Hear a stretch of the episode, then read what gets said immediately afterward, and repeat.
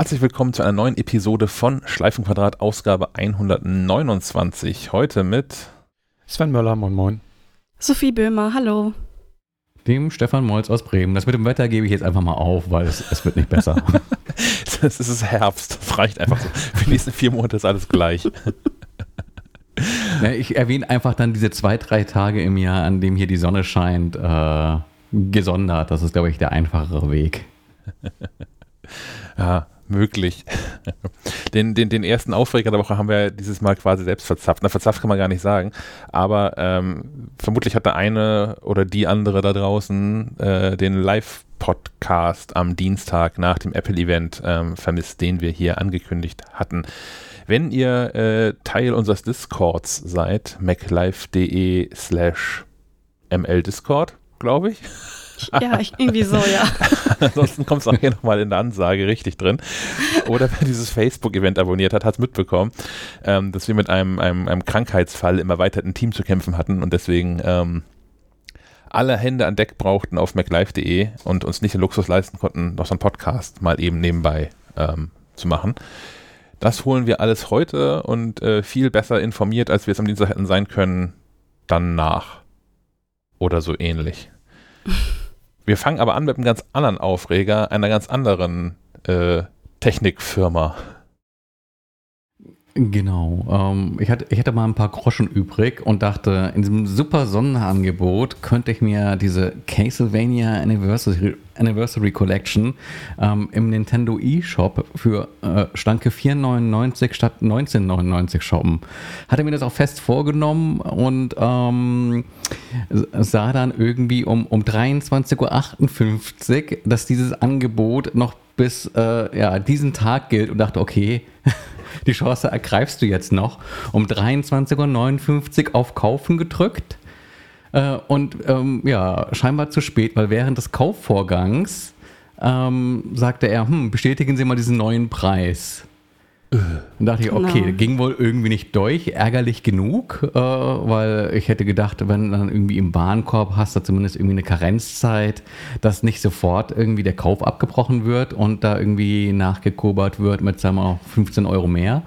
Ähm, nee, ähm, ich wurde trotzdem mit den 4,99 äh, belastet auf dem Konto, über das PayPal-Konto weil ähm, die ein ganz famoses System haben, wie man im eShop mit PayPal bezahlt. Nämlich ähm, Nintendo löst äh, eine Aufladung des Prepaid-Kontos äh, im eShop zu dem Betrag äh, aus, äh, der dann quasi gegen die Bestellung ah. gegengerechnet wird.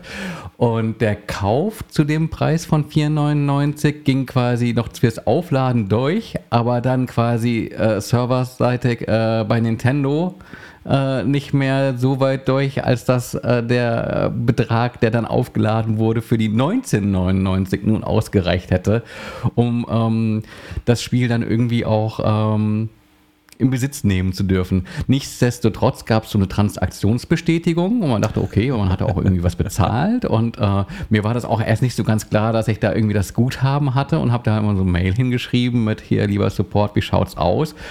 Und das ist schon so die erste Hürde. Ähm, du klickst auf hier Support-File und dann darfst du erstmal äh, deine Lebensgeschichte erzählen. Also gut, Name, Vorname, irgendwie dieser Nintendo-Login, der andere Nintendo-Login, die Seriennummer deiner Konsole, ähm, die letzten heruntergeladenen Spiele, pipapo. Ähm, da dachte ich schon, okay, das ist aber äh, ganz schön viel, was die zum Einstieg wissen wollen. Das aber irgendwie gewissenhaft ausgefüllt und äh, mein Anliegen geschildert. Und dann kam auch relativ zügig Post zurück wo man das Gefühl hatte, die haben das Problem irgendwie nicht so ganz verstanden. Ähm, das wurde mir dann irgendwie zu doof, weil äh, es ist immer sehr anstrengend, wenn man auf Support trifft, wo man das Gefühl hat, obwohl man es eigentlich ganz ordentlich äh, geschildert hat, die wollen einen einfach irgendwie nicht verstehen.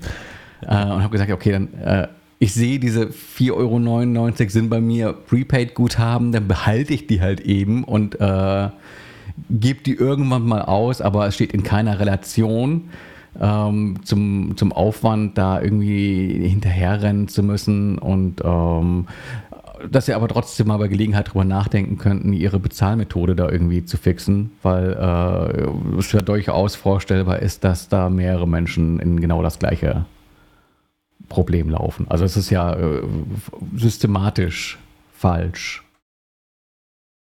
Das hattest du heute hier im, im Sega-Protest-Shirt.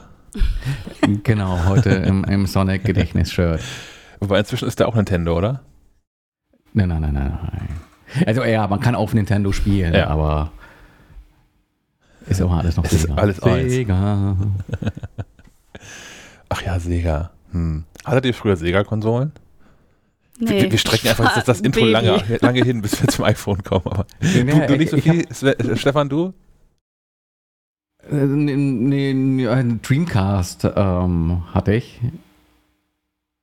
Aber tatsächlich habe ich mir ja jetzt ähm, so eine ähm, Analog äh, Mega SG äh, zugelegt, so eine FPGA-Konsole, um mal dieses ganze Mega Drive-Zeitalter äh, nachholen zu können. Zumindest die, die Perlen, die man damals verpasst hat, weil wie gesagt irgendwie auch so ein Nintendo-Kind gewesen. Und äh, so aus Prinzip, glaube ich, einfach schon Sachen einfach nur scheiße gefunden, weil es halt irgendwie Sega war.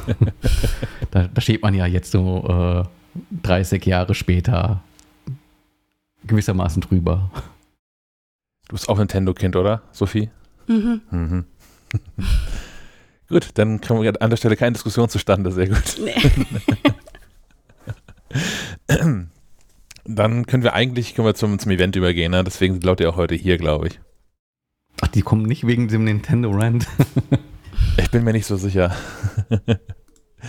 Ihr könnt uns gerne in den, äh, in, den- in den Sprachnotizen oder Textnachrichten gerne schreiben, wenn wir mehr über Nintendo machen sollen. Aber ich glaube, die Menschen sind primär wegen dieses Apple-Gedönses hier. Gibt's da Ähm, was Neues oder wie? Ja. Die einen sagen so, die anderen sagen so, ne? Ich weiß nicht, womit fangen wir an? In, in der Reihenfolge, wie es in den Shownotes drin steht? Das, ja, ich würde sagen, wir springen zu dem Produkt, das äh, offensichtlich äh, das meiste an Neuerungen erfahren hat.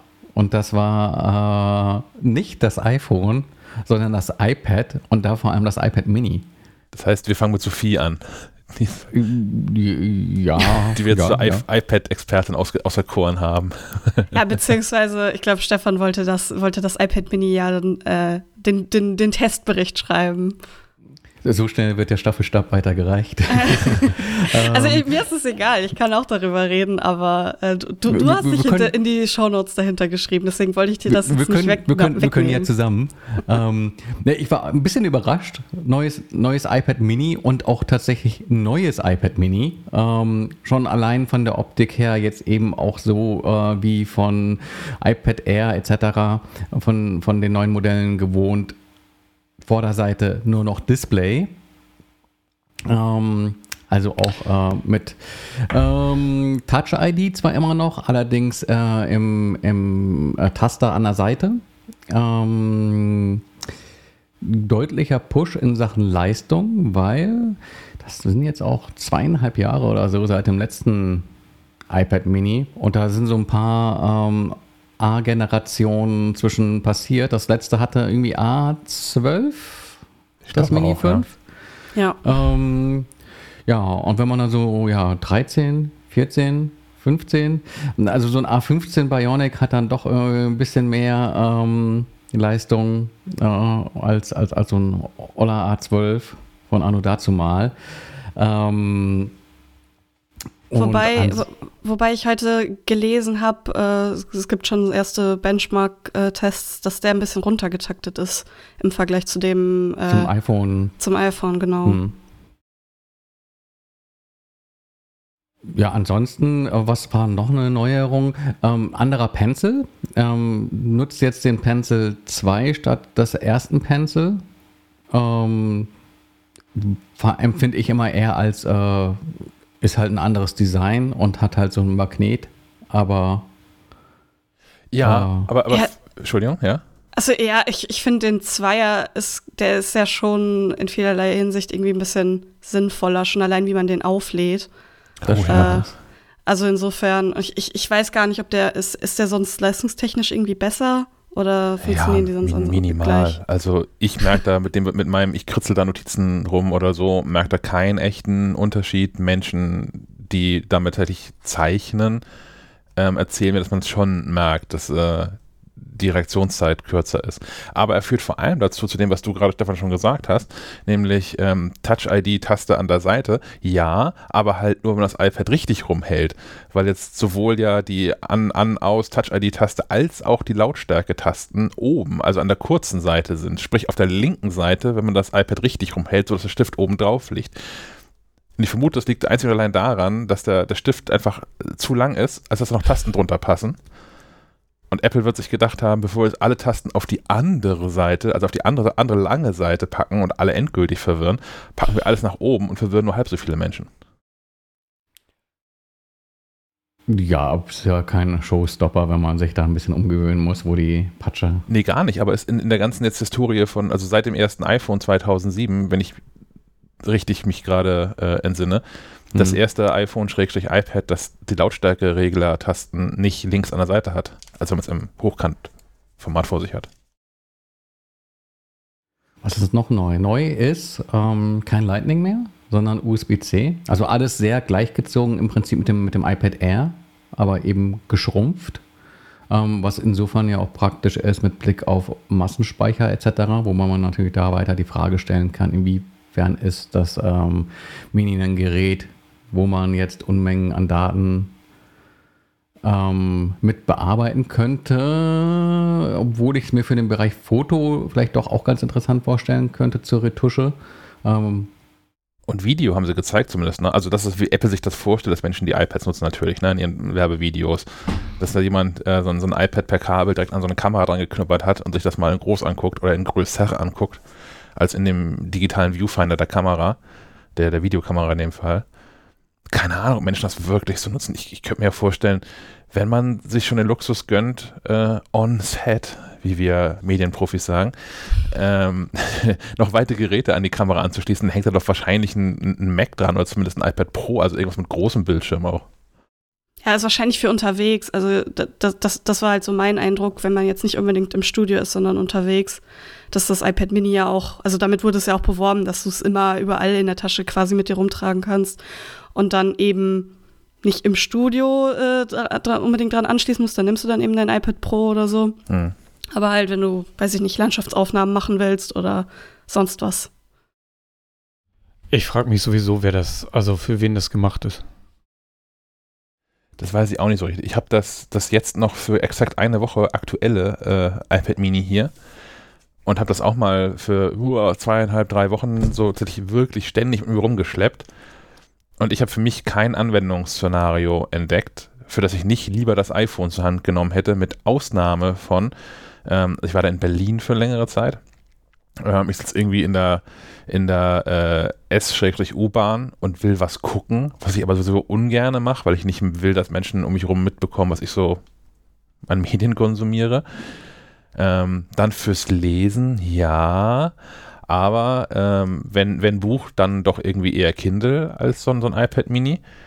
Und dann blieb eigentlich nur noch das Notizen machen mit dem Pencil dann irgendwie. Und dann ist es halt, also für mich war es halt ein unfassbar teurer Notizblock, den ich auch noch ständig aufladen muss. Habt ihr da irgendwie, also wenn, wenn, wenn ihr jetzt so, keine Ahnung, äh, ich, ich habe Budget über und ihr bekommt alle zu Weihnachten so ein iPad Mini. So, wer, wer freut sich da wirklich von euch drüber, außer über den Wiederverkaufswert? Aber, oh, ich finde, ich find, das ist eigentlich ein ganz prima Gerät für, für auf dem Wohnzimmertisch. Ich, ich will da nicht eine riesen Schiefertafel haben, also so ein iPad Pro. Gut, das ist nun mit äh, rund 13 Zoll Bildschirm auch wirklich ein Kampfkoloss. Ähm, das ist in vielen Situationen zu viel. Ähm, ein iPad Air ist auch schon recht groß in der Hand. Und äh, so ein iPad Mini ist quasi einfach nochmal so ein, so ein iPhone Pro Max in noch ein bisschen größer. Ja. Und, und für so Sachen als, keine Ahnung, Programmzeitschrift, äh, Fernbedienung, um Sachen im, im Smart Home vielleicht zu steuern. Hast du noch dein Hör zu Abo oder? ich bin der, genau. ähm, nee, ein, Gerät, das du auch halt in die Hand nehmen kannst und ein bisschen halten, ohne Angst zu haben, da irgendwie dir einen, einen Wolf zu heben, weil äh, ich bin derjenige, der halt so ein, so, so ein großes iPad Pro äh, mit sich rumschleppt. Und da ist natürlich das iPad Mini genau ähm, das Kontrastprogramm dazu. Und ich glaube schon, dass es dafür, dafür einen Markt gibt. Und ich glaube, es gibt auch viele Leute, die sagen, mir ist irgendwie ein, äh, guten, ein 12,9 Zoll iPad Pro ohnehin zu groß und vor allem zu schwer. Ähm, aber auch das iPad Air trägt ja irgendwie ganz ordentlich auf. Und gerade wenn du irgendwie noch was mal eben mit in eine Tasche schmeißen willst und vielleicht sogar eine Handtasche, eine Herrenhandtasche, sowas gibt es ja auch, äh, da passt so ein, so ein iPad Mini noch rein. Ja, ich verstehe schon, dass Apple das, diese Lücke nutzt und da auch noch irgendwie ein Gerät reindrückt. Aber so im, im, im realen Leben also wenn, wenn du ein, ein, iPhone hast und dir dann noch ein Tablet dazu kaufen willst, dann nimmst du doch nicht das Mini. Klar, wenn du, wenn du zu viel Geld hast und hast eh ein iPad Pro in, in groß, dann ist es natürlich auch geil, wenn du nochmal ein kleineres iPad hast, weil das iPad in groß ist natürlich sehr schwer.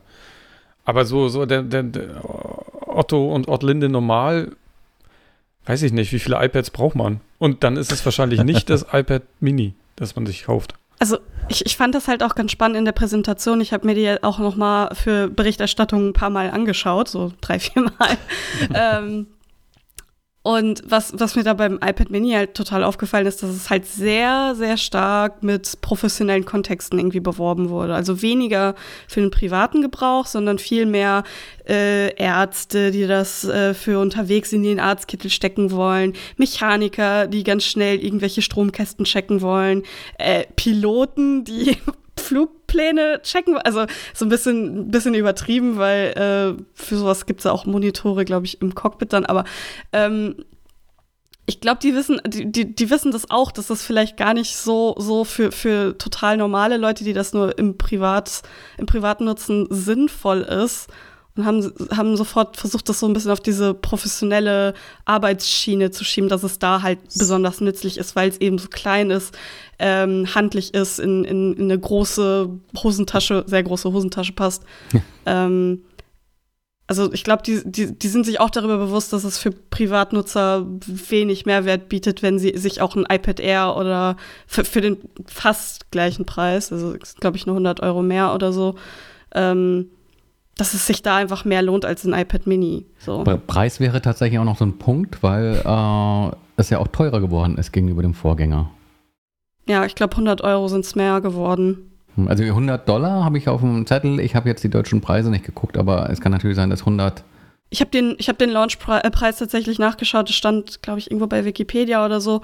Ähm, und das sind, da waren also so, auch 100 Euro mehr. Okay was ich bei den Piloten ganz spannend fand, ähm, ich habe in einem anderen Podcast äh, gehört, ich glaube, es war ATP, wo Menschen Piloten kennen und die ganz froh sind, ein iPad Mini zu haben für so Handbücher und all sowas. Ah, und ich ja. hörte das, das war meine Reaktion, so ja klar, total logisch, kann man irgendwie drin suchen, total smart und so.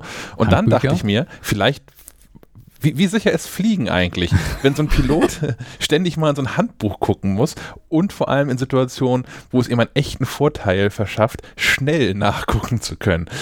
Ich, ich weiß auch nicht, was ich damit mache mit dieser Information. Ich glaube, es gibt viel mehr Anwendungsmöglichkeiten, von denen wir überhaupt keine Ahnung haben. Also ja, das weil wir die, die Berufe nicht kennen, ne? Ja, ja. genau. Ich, ich meine auch so, bei Feuerwehr gibt es ja auch so, äh, die, ich glaube, die haben so, so Hydrantenverzeichnisse zum Beispiel, was auch riesige Leitsordner voll sind, wo man dann gucken kann, wo der nächste Wasseranschluss ist. Das wäre natürlich auch schlau, wenn man das einfach irgendwie auf so einem kleinen Gerät mitnehmen kann. Ja, auf der anderen Seite, das ist so ein Beruf, wo, also so, so ein Feuerwehrmann, ne? Der geht ja nun selten einfach mal so durch die Straßen, sondern der kommt ja in der Regel mit so einem riesengroßen roten LKW, wo tausend Sachen drin sind. Da mhm. ist dann auch noch Platz für das irgendwie zweieinhalb Zoll größere iPad Air oder so. Aber das kann ja dann auch schon mal irgendwie im Weg sein, ne? Also da, da ist es, also weil das passt nicht in, mal eben so in eine Tasche. Und okay, dann komme ich, komm ich, jetzt mit Touch-Targets. Die können auch mit ihren dicken Handschuhen auf dem iPad Mini nichts mehr bedienen. ja, gut. Mit der Nase vielleicht. der feuerfesten Nase, ja.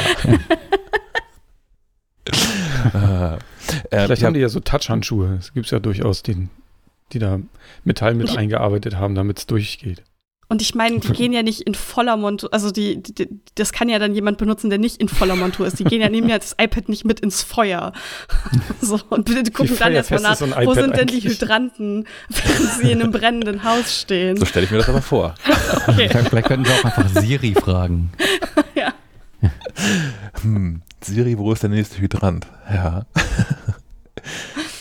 okay. Ich, ich, ich glaube immer noch fest daran, dass, dass ähm, Apple das als äh, Produkt einfach als Alternative lanciert, die sowohl für Profis als auch für, für Heimanwender äh, gedacht ist.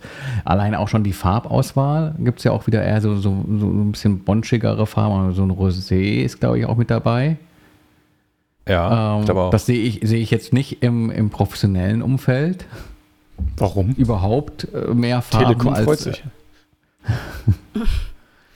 Ähm, es gab noch so ein paar Sachen, wo ich dachte, okay, ist auch gut für äh, Homeoffice. Ähm, Center Stage ist ähm, mit drin. Ähm, Hat das iPad Air gar nicht, gell? Da Nein, Nee, da kannst du, kannst ja das billige iPhone, äh, iPad kaufen. Das ist die neunte Generation. Stimmt, das hat er nämlich jetzt auch. Ähm, das heißt, eigentlich, eigentlich müsste man jetzt auch noch mal warten, ob nicht noch ein Air, iPad Air Refresh kommt, aber wahrscheinlich nicht mehr dieses Jahr. Sonst hätten sie das im gleichen Ja. Rahmen lanciert. Es gab ja das Gerücht, dass äh, es noch ein weiteres Event gibt äh, im Herbst und Ja, äh, da stand irgendwie auf dem Zettel der Gerüchteköche drauf, hier, es gibt dann Macs und iPads. Aber die Sache mit den iPads, denke ich, ist dann auch für dieses Jahr weitestgehend gelaufen Das denke ich auch. Ja. erschöpfend gelaufen, weil ähm, äh, irgendwie hat er kein, es hat keiner so wirklich mit, mit dem iPad Mini in, in, gefühlt gerechnet, dass das im Rahmen des Events. Hat Prosser nicht vorher gesagt, ne? Nö, der hat ja iPhone 14 Orakel. Das Wichtigeres ich- zu tun. Ach, Ich glaube, Typ. Gurman hat, hatte das irgendwie in seinem, seinem Newsletter erwähnt, dass das irgendwann kommt, aber auf eher nicht in dem California Streaming Event. So, so, da ich habe ja auch ein paar Infos noch im Vorfeld dazu gesammelt. Also dass, dass irgendein Mini-Update kommt, war irgendwie klar, aber äh, wann war, war nicht klar. Hm. Ich finde das ja immer sehr entspannt, wenn lange Zeit zwischen neuen Modellen vergeht. Also wenn du weißt, du kaufst dir jetzt so ein iPad Mini, dann wirst du ohnehin lange Zeit Ruhe haben. Ähm, aber du stehst auch gar nicht so unter dem Druck, dir jedes Jahr irgendwas Neues anschauen zu müssen und das Gefühl zu haben, du gerätst da irgendwie ins Hintertreffen, weil es schlicht auch kein neues Modell gibt. Weil äh, das iPad Mini eines der Geräte ist, das seitens Apple halt auch nicht irgendwie ja jährlich äh, mit einer neuen, ähm, mit einem neuen Modell bedacht wird. Ich habe gerade mal geguckt. Also das iPad Mini ist wirklich alt. Das ist aus dem März 2019. Aber die anderen, Pro und Air, da liegt auch immer nur so ein Jahr dazwischen. Ne? Mhm. Also das Air wäre eigentlich im Oktober dran. Fände ich aber auch merkwürdig, weil das er hat ja schon das neue Design. Mhm. Ähm, das hätten sie ruhig in diesem Aufwasch eigentlich mitmachen können. Ich meine, das wäre nur ein Satz gewesen, da ist jetzt auch A15 drin. Da wird sich sonst jetzt ändern. Na gut, wahrscheinlich spielt dann auch der Aspekt ähm, mit äh, Chipknappheit mit rein. Hm. Womit wir unter Umständen schon bei der Apple Watch sind, richtig? Ja, wir haben ja über das, das äh, iPad 9. Generation noch nicht geredet. Na gut. Ich meine, das geht schnell. Da, da gibt es ja nicht ganz so viel Neues. Äh, auch hier irgendwie ein neuer Chip, aber nicht so neu. irgendwie, ich glaube, es war A13 Bionic. Mhm. Ähm, und damit halt auch ein bisschen schneller als vorher. Die haben irgendwie auch in der Präsentation so einen Seitenhieb auf Chromebooks, Chromebooks gemacht, was ich ganz, ganz spannend fand irgendwie, weil das ja so ein bisschen die Konkurrenzprodukte zu dem, zu dem iPad, äh, diesem Basis-iPad sind. Und was gab's, was war da noch neu? Ähm, genau, Center. Stage haben sie Genau. irgendwie ganz groß beworben. Und ansonsten war da, glaube ich, gar nicht mehr so viel Neues. Ich, ich fand aber diesen Seitenhieb auf die Chromebooks fand ich hochinteressant, ähm, weil das war ja so sinngemäß x-fach schneller als das meistverkaufte Chromebook. Ähm, was ja nicht das beste Chromebook ist, zwangsläufig, sondern also wie überall, so das meistverkaufte Gerät einer Kategorie ist meistens nicht das Top-Modell. Das werden mehr Menschen ein iPhone 12 gekauft haben als ein iPhone 12 Pro Max in voller Speicherausstattung. Ähm, von daher, ich bin gespannt, wenn ähm, du das, das iPad 9 dann hast in ziemlich genau einer Woche und wir da so mal eigene Benchmarks sehen. Ich würde da gerne nochmal äh, Thomas anhauen und dann ich auch nochmal aktuelle Benchmark-Tools über aktuelle Chromebooks laufen lassen wollen würde und sich mal anguckt, also dass wir uns mal angucken, wie sich so ein iPad 9 dann eigentlich gegen ähm, Chromebooks schlägt, die man auch kaufen wollen würde. Vielleicht auch einfach im äh, vergleichbaren Preisrahmen. Ich glaube, das wäre der fairste Vergleich. Ja, denke ich auch. Weil ja. ich denke, gerade bei einer Ausschreibung, wenn es darum geht, äh, die im, im, schulischen Kontext äh, zu verwenden, geht es dann wahrscheinlich auch darum, wir haben äh, Summe X, die wir ausgeben können und dann sind die halt, keine Ahnung, alle irgendwie im 350 Euro Bracket irgendwie drin und dann kannst du halt nicht irgendwie das Top Super Chromebook ähm, mit in den Vergleich nehmen, weil es dann natürlich auch äh, die Ergebnisse verzerrt. Ja. Gut, äh, wenn, wenn ihr Feuerwehrleute seid, wenn ihr im medizinischen Bereich arbeitet, wenn ihr regelmäßig Flugzeuge fliegt oder was völlig anderes macht, ich fände es tatsächlich mal spannend zu hören, ähm, was für Menschen jetzt auf so ein iPad Mini abfahren und warum das einen echten Vorteil bietet. Und ähm, wenn ihr uns was dazu erzählen wollt, könnt ihr das tun, indem ihr euch bei uns meldet. Und das geht so. Du erreichst das Team von Schleifenquadrat am besten per Sprachnachricht auf Signal, Trima oder per iMessage unter der Nummer 0160 95 37 88 40. Ich wiederhole 0160 95 37 88 40. Außerdem betreiben wir jetzt eine eigene Discord-Community. Du findest sie unter macliefe.de Discord. Ja, genau, das ist nämlich die Adresse. maclife.de slash Discord. Haben wir das auch aufgeräumt. hm. Dann schlage ich jetzt aber die Wolte von Stefans, der von Stefan angesprochenen Chipknappheit zur ähm, Apple Watch Series 7. Da ist auch eher alles knapp ausgefallen, ne? Mhm. Also wir haben erstmal kurios angekündigt, unklar, wann die verfügbar ist diesen Herbst. Herbst geht irgendwie kalendarisch bis was? In den November rein auf jeden Fall, ne? Winteranfang ist wann? Weiß man nicht so genau. Ich weiß das nicht so genau. Spät. Ich weiß es auch nicht. Später als man so denkt, auf jeden Fall. also Herbst ist noch eine ganze Weile vor uns. Ähm, Apple hat nicht verraten, wann diese Uhr verfügbar sein wird. Finde ich super, super merkwürdig. Also klar, sie, äh, die durfte jetzt bei diesem Event nicht fehlen, weil die gehört schon irgendwie zum iPhone dazu ja als Accessoire. Und ähm, das nicht so zu erzählen, wäre super merkwürdig gewesen. Aber es ist nur ein bisschen weniger merkwürdig zu sagen, ja, es gibt ja diese Uhr. Übrigens kann die auch nicht viel mehr als die vorherige. Aber wann die kommt, wissen wir selbst nicht so genau. Weil das kann mir auch keiner erzählen. Apple wird das ja wissen. So, und, und was hindert sie daran zu sagen, 20. Oktober oder irgendwie sowas? Gab es das schon mal? Naja, also vielleicht wissen sie es auch äh, einfach nicht ne? und hoffen einfach, dass sie jetzt im Herbst noch genug Teile zusammensammeln können, dass sie da noch genug äh, Stück zusammenschrauben können. Ah. Weiß ich nicht. Also technisch im, im Wesentlichen äh, ist, ist die Displaykonstruktion eine andere. Ne? Also die, die Uhr ist von den Außenmaßen her im Prinzip gleich geblieben. Es gibt kein neues Gehäusedesign. Ähm, das Display in der Uhr, also das, das Display selbst ist größer geworden, hat mehr Anzeigefläche. Ähm, und das Glas darüber, der, der Kristall darüber ist anders ähm, geformt, was es so aussehen lässt, als ob das Display so auch gewölbt wäre.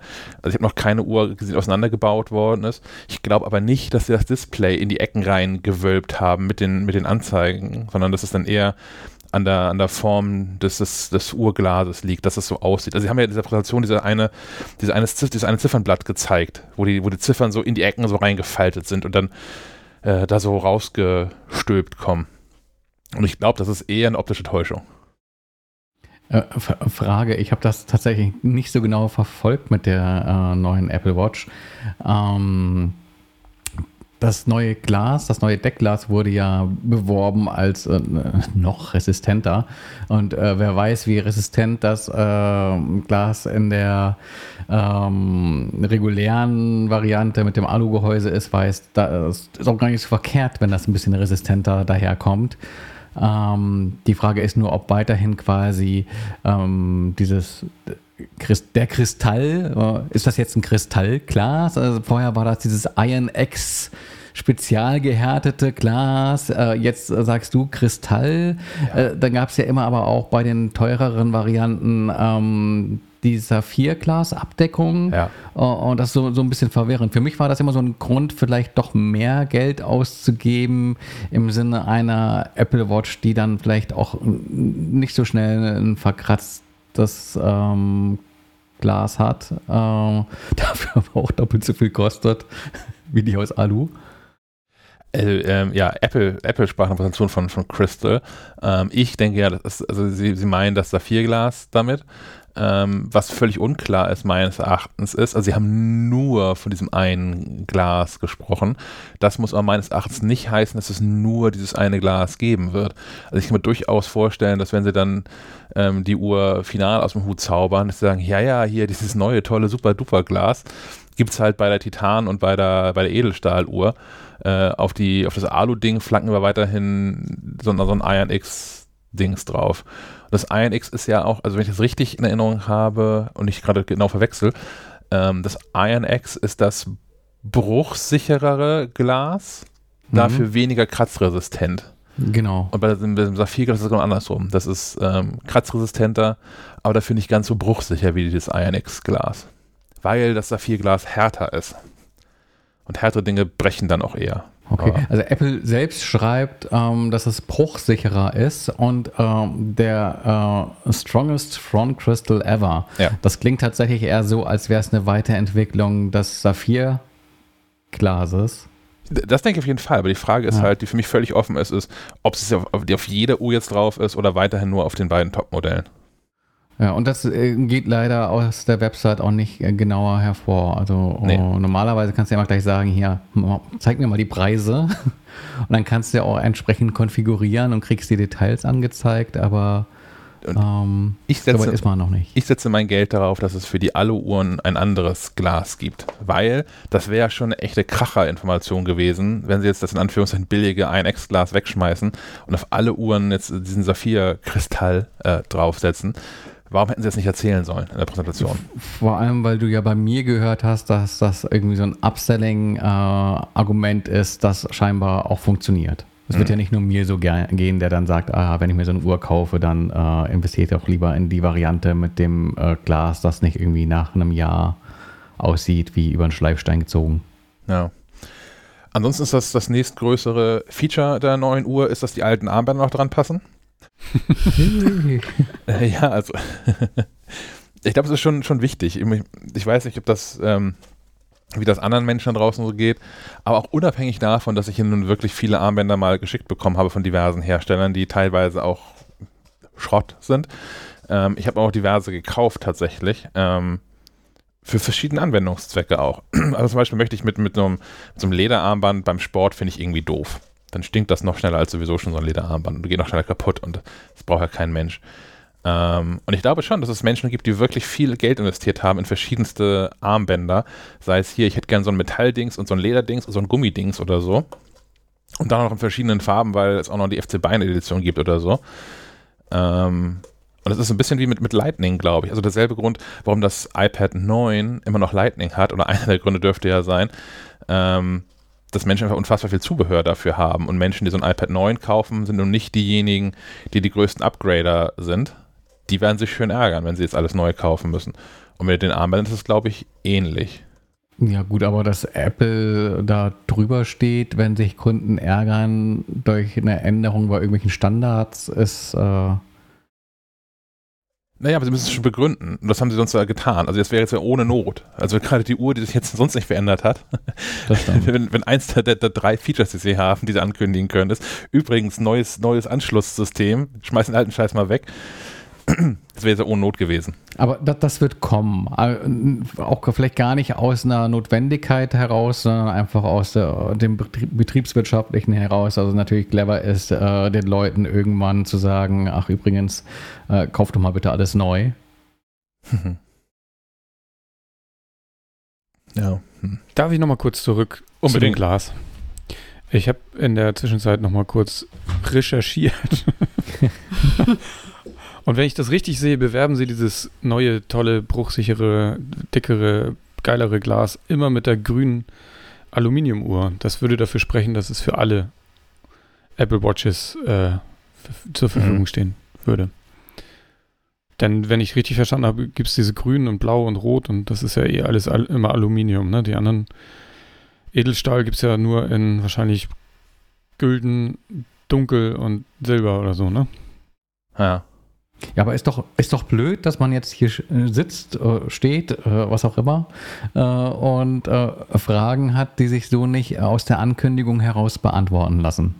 Hm. Weil Ja. offensichtlich war man ja soweit, ein ähm, eigentlich fertiges Produkt äh, zu zeigen, das äh, offensichtlich nur noch nicht in Stückzahlen verfügbar ist. Dann hätte man doch auch schon irgendwie ähm, wa- weitere Informationen äh, für die Kunden hinterlegen können, weil es ja durchaus auch eine Rolle spielen kann bei einer Kaufentscheidung, die jetzt doch ansteht. Vielleicht möchte gern jemand irgendwem eine neue Apple Watch unter den Weihnachtsbaum legen und das ist ja so langsam die Zeit, in, in der man irgendwie so Weihnachtseinkäufe erledigt. Dann wäre mir doch als Kunden sehr geholfen, eine fundierte Entscheidung möglichst früh treffen zu können und zu sagen, ja, vielleicht äh, sitze ich das dann jetzt nochmal aus und warte auf, auf äh, das neue Modell oder greife jetzt schon zu, weil ich weiß, ich habe eh keinen großen Vorteil und nehme dann vielleicht sogar noch irgendwo äh, ein Schnäppchen mit, weil man ja äh, die Series 6 inzwischen auch ähm, mit ganz ordentlichem Rabatt immer wieder mal bekommt. Ähm, was ist sonst noch neu? Sonst ist noch neu ähm, Quick Charge. Ähm, es gibt so, so einen USB-C, also Apple verkauft sowieso schon im, im Store schon länger auch ein Apple Watch Ladekabel mit USB-C am anderen Ende. Ähm, ich würde davon ausgehen, dass das jetzt standardmäßig dabei liegt, denn die neue Uhr kann jetzt auch schnell laden. Ähm, was vor allem eine Sache verbessert, nämlich acht Minuten auf diesem Quick Charge Ladeding sie sollen ausreichen, um die Uhr so weit aufzuladen, dass man damit eine Nacht Sleep Tracking hinbekommt. Und das könnte tatsächlich mal was sein, was, was Menschen, ähm, die das wollen. Ich habe es versucht mit verschiedenen, ähm, verschiedenen Uhren, also mit der kleinen Uhr damals, also mit der großen Uhr, mit verschiedenen Armbändern. Ich finde es nach wie vor unfassbar nervig, nachts eine Uhr zu tragen. Für mich ist das irgendwie nichts. Ähm, aber Menschen, die das äh, möchten, kann es jetzt da vielleicht dazu verleiten, das tatsächlich häufiger zu machen, wenn man tatsächlich mal, äh, wenn die Uhr auch Nacht auch durchhält dann. Ich, ich fühle mich damit immer wie mit so einer Handfessel Ja. oder sowas. Das ist total unangenehm. Und dann das Problem, wenn du äh, zu zweit in einem Bett liegst und eventuell noch zwei Leute eine Uhr tragen, weißt du nicht, ob du dir nachts gegenseitig äh, die Uhren gegeneinander haust. Vor allem einer links und einer rechts trägt, dann musst du noch genau, so festlegen, wer wo schlafen darf, damit du ständig wie ein Uhr aneinander, knallst. Ja, oder halt tauschen Fuß- und Kopfende einmal, yummy. da, damit der Uhr nichts passiert. Das ist nichts für die, für die ersten paar Nächte, die man gemeinsam, glaube ich. Da muss man schon Nee. sehr vermögen.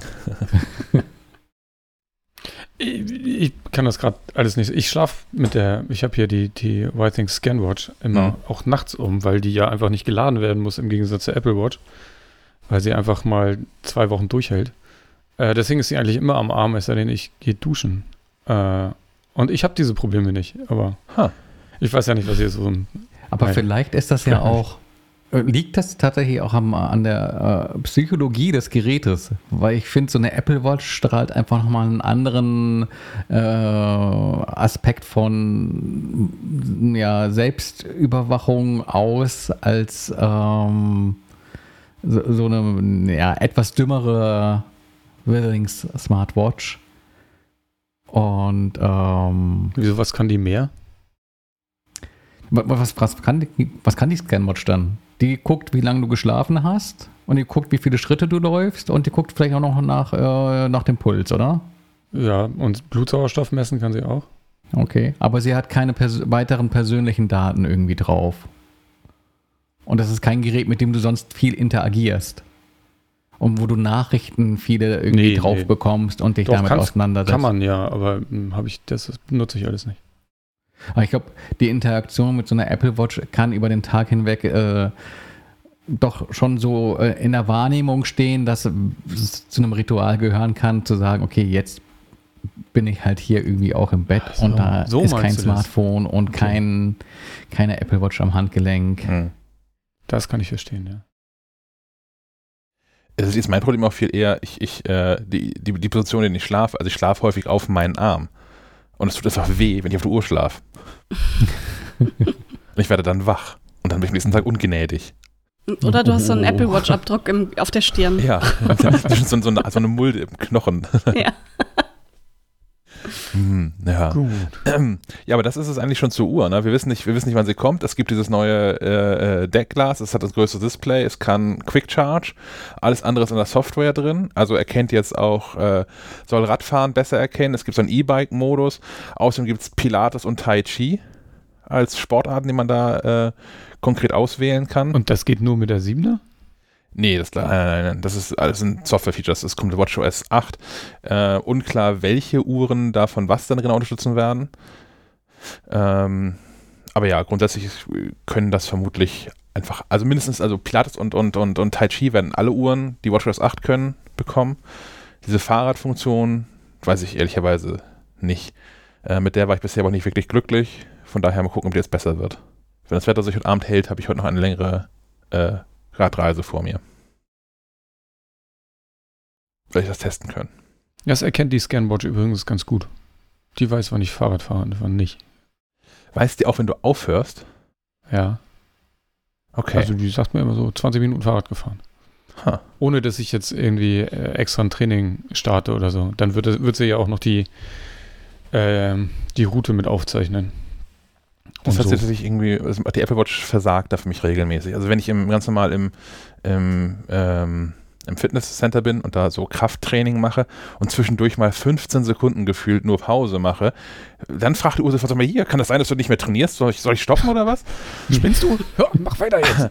Aber wenn ich mich aufs Fahrrad setze, und zumal ja ein E-Bike und mit, mit konstant hoher Geschwindigkeit, sowas wie im, im Mittel wahrscheinlich 20 km/h, irgendwie nach Kiel fahre und mich dann da in eine Kneipe setze und nach einer halben Stunde nochmal auf die Uhr gucke, dann läuft das immer noch. Und ich, so, ich bewege mich nicht mehr, der Puls ist, er hat sich halbiert in den letzten, paar Minuten. ist gestiegen. So.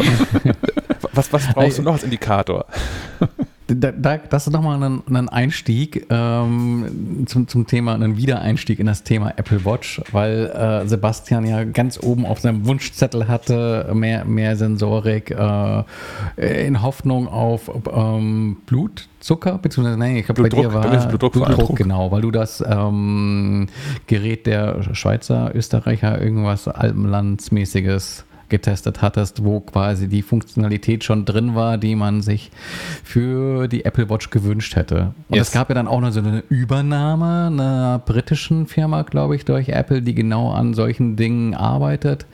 Und es wurde ja auch schon mehrmals über so Blutzuckersensorik, äh, nicht invasive, spekuliert, die in der Apple Watch stecken könnte. Und jedes Jahr aufs Neue äh, heißt es ja, vielleicht ja dieses Jahr, aber ähm, ich glaube, das sitzen die einfach noch ein paar Jahre weg.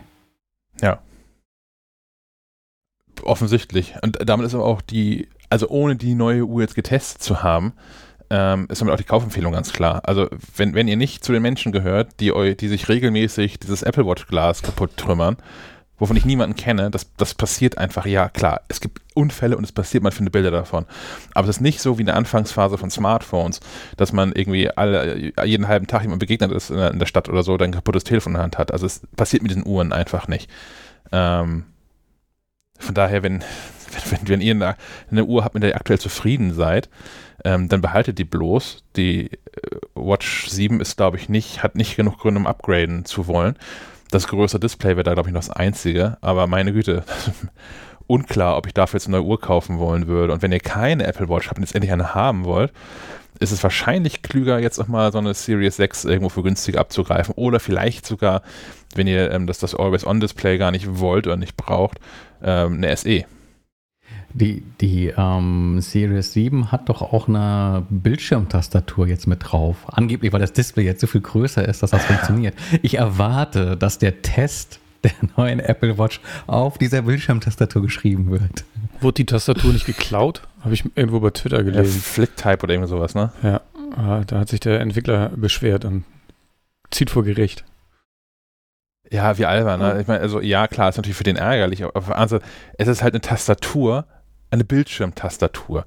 Verbaut Apple seit 2007 mindestens mit dem iPhone. Wahrscheinlich schon, schon vorher. Newton, Newton, das Newton Messenger Pad verbauen sie solche Bildschirmtastaturen. Dass das jetzt auch der Apple Watch kommt, das war jetzt irgendwie, das ist, glaube ich, keine große Überraschung. Mhm. Was ist denn daran geklaut? Naja, die, also er hatte eine App, glaube ich, ne? Ja. Eine, eine extra App für die äh, Watch und die haben sie jetzt irgendwann aus dem Store gekickt, weil sie gesagt haben, ha, ups, wir haben ja eine eigene. ich glaube, Ja, passiert ja. ja regelmäßig. Ja, das ist es halt. Wenn man, wenn man sein Geld damit verdienen möchte, Kernfeatures vom Betriebssystem ähm, zu bauen, ist es, glaube ich, einfach eine Natur der Sache. Es kommt halt irgendwann. Und gerade wenn es sowas ist wie, also es ist ja wirklich äh, im wahrsten Sinne des Wortes mal ein echter No-Brainer, zu sagen, okay, so wie das Display groß genug ist, kommt eine Tastatur drauf. Das ist ja nun so absehbar. Da soll man froh sein, dass er das ein paar Jahre Geld abgreifen konnte, damit das Menschen schon vorher haben wollten. Und, Das ähm, ging bei Casio-Uhren schon früher. Die hatten auch eine so. Tastatur, eine Hardware-Tastatur. Stimmt, ja. ich weiß nicht, wie das ging. ähm, aber, aber äh, nutzt ihr das Swipen? Also ich, äh, vielleicht bin ich zu alt dafür, aber ich, bei mir funktioniert das nicht. Also ich kann es einfach nicht. Und ich weiß nicht, ob das auf der Uhr wäre es wahrscheinlich sinnvoller, das zu nutzen. Ne? Auf dem iPhone benutze ich es tatsächlich äh, ganz gerne mal. Alternativ, ich wechsle immer zwischen, zwischen Tippen mit zwei Daumen und, und Swipen. Allerdings ist manchmal die Worterkennung beim Swipen ein bisschen komisch. Also für, beispielsweise bin ich für die Tastatur dann nicht Stefan, sondern Steffi. Ich habe keine Okay. Ahnung warum. Ich kenne nicht mal jemanden, der Steffi heißt. Oder genannt würde. Hm. Ich bin zu langsam damit. Hm. Also tatsächlich ist, ist die Worterkennung für, ist für mich, funktioniert da gut und die macht weniger absurde Sachen, als wenn ich normal tippe. Also der, der neueste Gag der iPhone-Tastatur bei mir ist, dass er konsequent jedes einzelne Mal das Wort bei durch neu ersetzt. Also Deu das deutsche bei. Nicht, nicht bye bye, sondern ich bin bei dir Hm. zu Besuch. Dann schreibt er da, ich, ich neu. es ergibt zu doch auch Besuch. gar keinen Sinn. Ja, gut, Da hast- die Buchstaben das irgendwie liegen sehr eng durcheinander beieinander. Ah. Ja, aber wenn ich das, wenn ich das swipe, passiert das nicht. Wenn ich, wenn ich bei swipe, schreibt er bei Mhm. hin. Aber ich bin halt zu Mhm. langsam, das ist eigentlich eine Trainingssache. Also wahrscheinlich wäre ich, zu, äh, wäre ich ein zufriedener, zufriedenerer iPhone-Tipper, wenn ich mir das Tippen abgewöhnen würde und zum Swipen überginge. Aber aktuell bin ich da so viel langsamer als mit dem, mit dem Tippen, dass ich das kriege ich nicht hin, meine ich. Sophie, du kommst ja äh, ursprünglich so, also äh, unser ursprünglich aus dem, aus dem Android-Lager. Da gab es das ja schon viel, viel länger, so Swipe-Tastaturen. Hast du das da mal jemals benutzt? Äh, nee, also ich war auch immer schon so Tipp, Tippmensch. Also ähm, ich bin damit auch einfach ein bisschen schneller, aber meine Schwester benutzt das zum Beispiel. Und die ist sehr schnell im Swipen. Also ich glaube, das, das hat sehr viel mit Übung zu tun. Äh, ich benutze es aber allerdings manchmal auf dem iPhone, wenn ich irgendwie zum Beispiel nur eine Hand frei habe oder so. Äh, dann geht Swipe ein bisschen einfacher als Tippen. Oder schneller vielmehr. Äh, das kommt aber selten vor, muss ich gestehen. Aber für mich funktioniert das immer ziemlich gut. Ich bin nur auch zu lahm. Äh, und dann denke ich mir so, hm, da- das kann ich jetzt schneller tippen, als, äh, als da auf dem, auf dem Display rumzuwischen. Hm. Okay. Haben wir noch irgendwas zur Apple Watch vergessen? Bestimmt, aber das merken wir dann noch irgendwann. Ja, Apple welche hat ja Farbe offensichtlich auch Dinge vergessen. Welche Farbe äh, wäre so euer Aluminium-Ding? Jetzt mal abgesehen, klar, Titan sieht geil aus, wird aber wahrscheinlich ja nicht bezahlbar sein.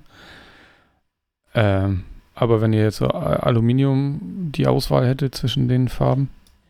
Alle hektisch Farben? am, am gucken. Also, wir haben da das, warum Man es gibt. das Br British Racing Green oder das Mandalorian Green.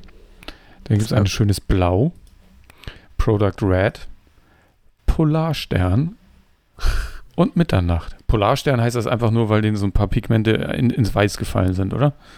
Ja, das ist so cremefarben eher. ne? Ist eigentlich dunkelweiß, hieß es früher mal in so einer Zahnpasta-Werbung. Also, also ich glaube, ich wäre bei Gips. ganz, bei, bei ganz normal schwarz wäre ich, glaube ich, äh, am angetansten. Schwarz gibt es Mitternacht. Haben wir das Also, rausgeschmissen? mit, ach so, krass. Was ist denn Mitternacht dann? Ist das grau Das ist halt nicht, oder? nicht ganz schwarz. ja, das dann, ist also dann so- Mitternacht. Ich glaube, also ich war bisher mal der, der Edelstahl-Typ. Ähm, ich würde aber, glaube ich, auch Mitternacht nehmen, weil äh, so, so eine Uhr ja auch schon ein, ein letztlich auch ein modisches Accessoire ist und zu vielem irgendwie passen muss. Und ich finde nach wie vor, also ich finde das in Product Red, finde ich super geil, dass die Uhr. Und ich mag auch das Blau, was sie haben. Aber das würde ich halt nicht ständig haben wollen. Und ähm, zu diesem Polarstern, was ja irgendwie äh, Polar White heißt im, im Englischen. Das Äh, ist Starlight, oder? Starlight. Star Starlight, Starlight, genau, im Englischen ist es Starlight, genau. nicht- Starlight nicht Express. Starlight. Ja, genau. Und ich habe das mitgebracht, extra für euch. Starlight Express, Starlight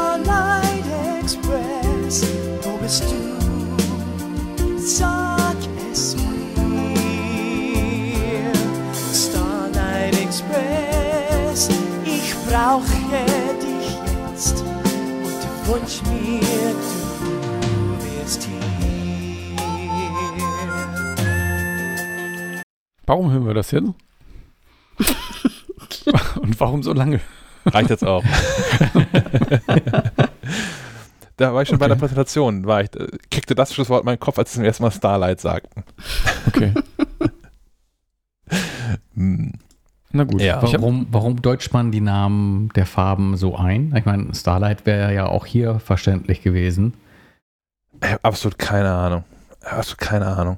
Und warum haben die anderen Farben keinen fancy Namen mehr? Also, ne, also während beim, beim, beim Telefon von nachher noch zu, da gibt es irgendwie dieses Sierra Blue und das, hier gibt es einfach nur Blau und Grün. Wobei, also bei der Apple Watch das Aluminiumgrün, wenn du mir grün sagst, mal mal, mal, mal, mal irgendwie hier eine grüne Wiese, dann male ich ihn nicht in diesem Farbton. Das ist nämlich schon sehr, was Sven gerade sagte, so, so Mandalorian Green. Und das hieß doch auch bei dem iPhone anders, oder? Also bei Ist dem das iPhone nicht 11. Förstergrün? Pflaster? Förster. Förster. Förstergrün. Das ist so ein Förster. Aber hier, aber hier ist das nicht auch beim, beim iPhone 11. Da gab es das zum ersten Mal so, ein- so ein dunkles Grün. Wie, wie hieß das dann noch? Hieß das, nicht, hieß, das nicht, hieß das nicht auch Midnight Green oder irgendwie sowas? Es war nicht nur grün. Und ich finde es irritierend, dass Apple dann bei, bei einigen äh, Farbnamen so völlig ausrastet und so, so einen Quatsch macht dann wie Starlight oder, oder Polarstern.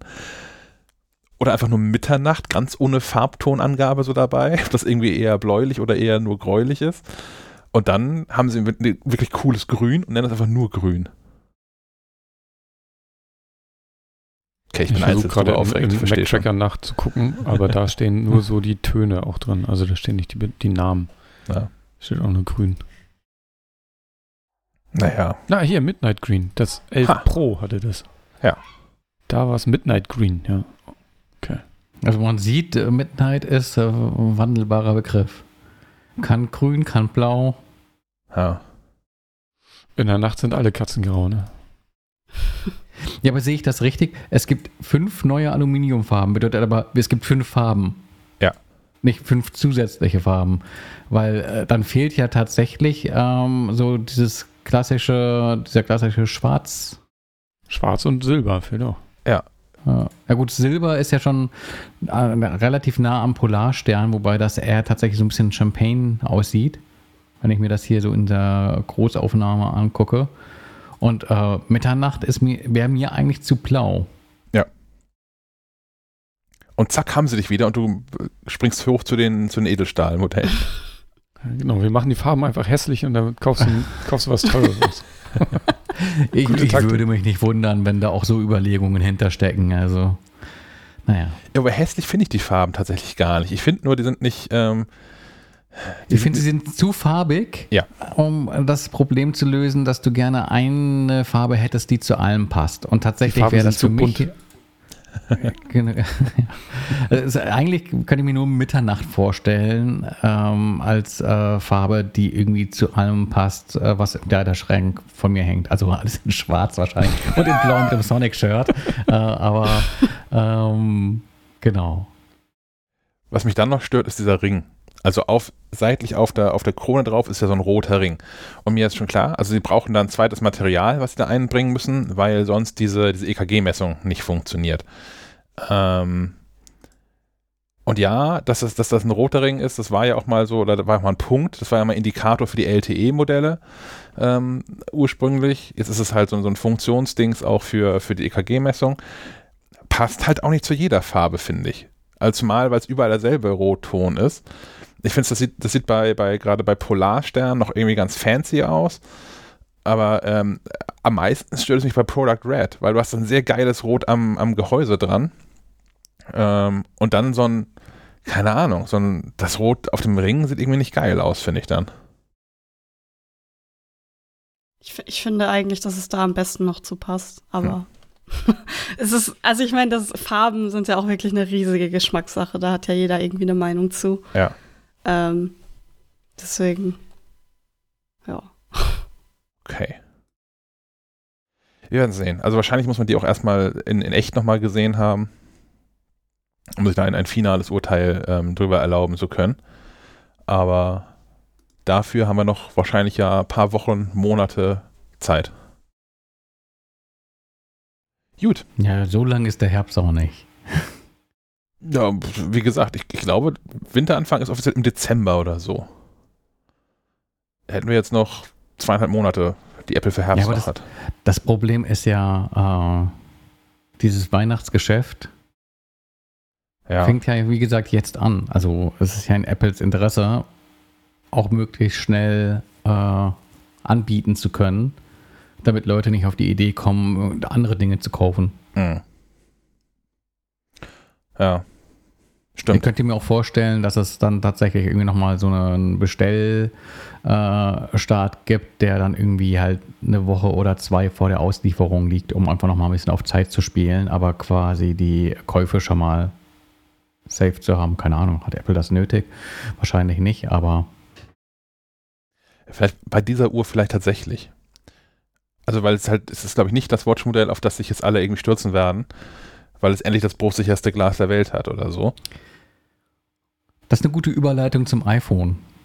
In der Tat. Weil ich da auch das Gefühl hatte, dass es Apple vor allem auch darum ging, ähm, nicht unbedingt während der Präsentation, aber so im Nachklapp zu zeigen, äh, wie leicht du doch an so ein neues iPhone herankommst und äh, da wurden dir irgendwelche Boni versprochen, das sind dann irgendwelche ähm, Subventionen seitens äh, der US-amerikanischen Netzanbieter, wo man denkt, ah ja, okay, ich krieg so günstig und dann guckst du ins Kleingedruckte und weißt, okay, ich habe jetzt drei Jahre dieses äh, neue iPhone an den Backen, vielleicht ist das doch kein so guter Deal.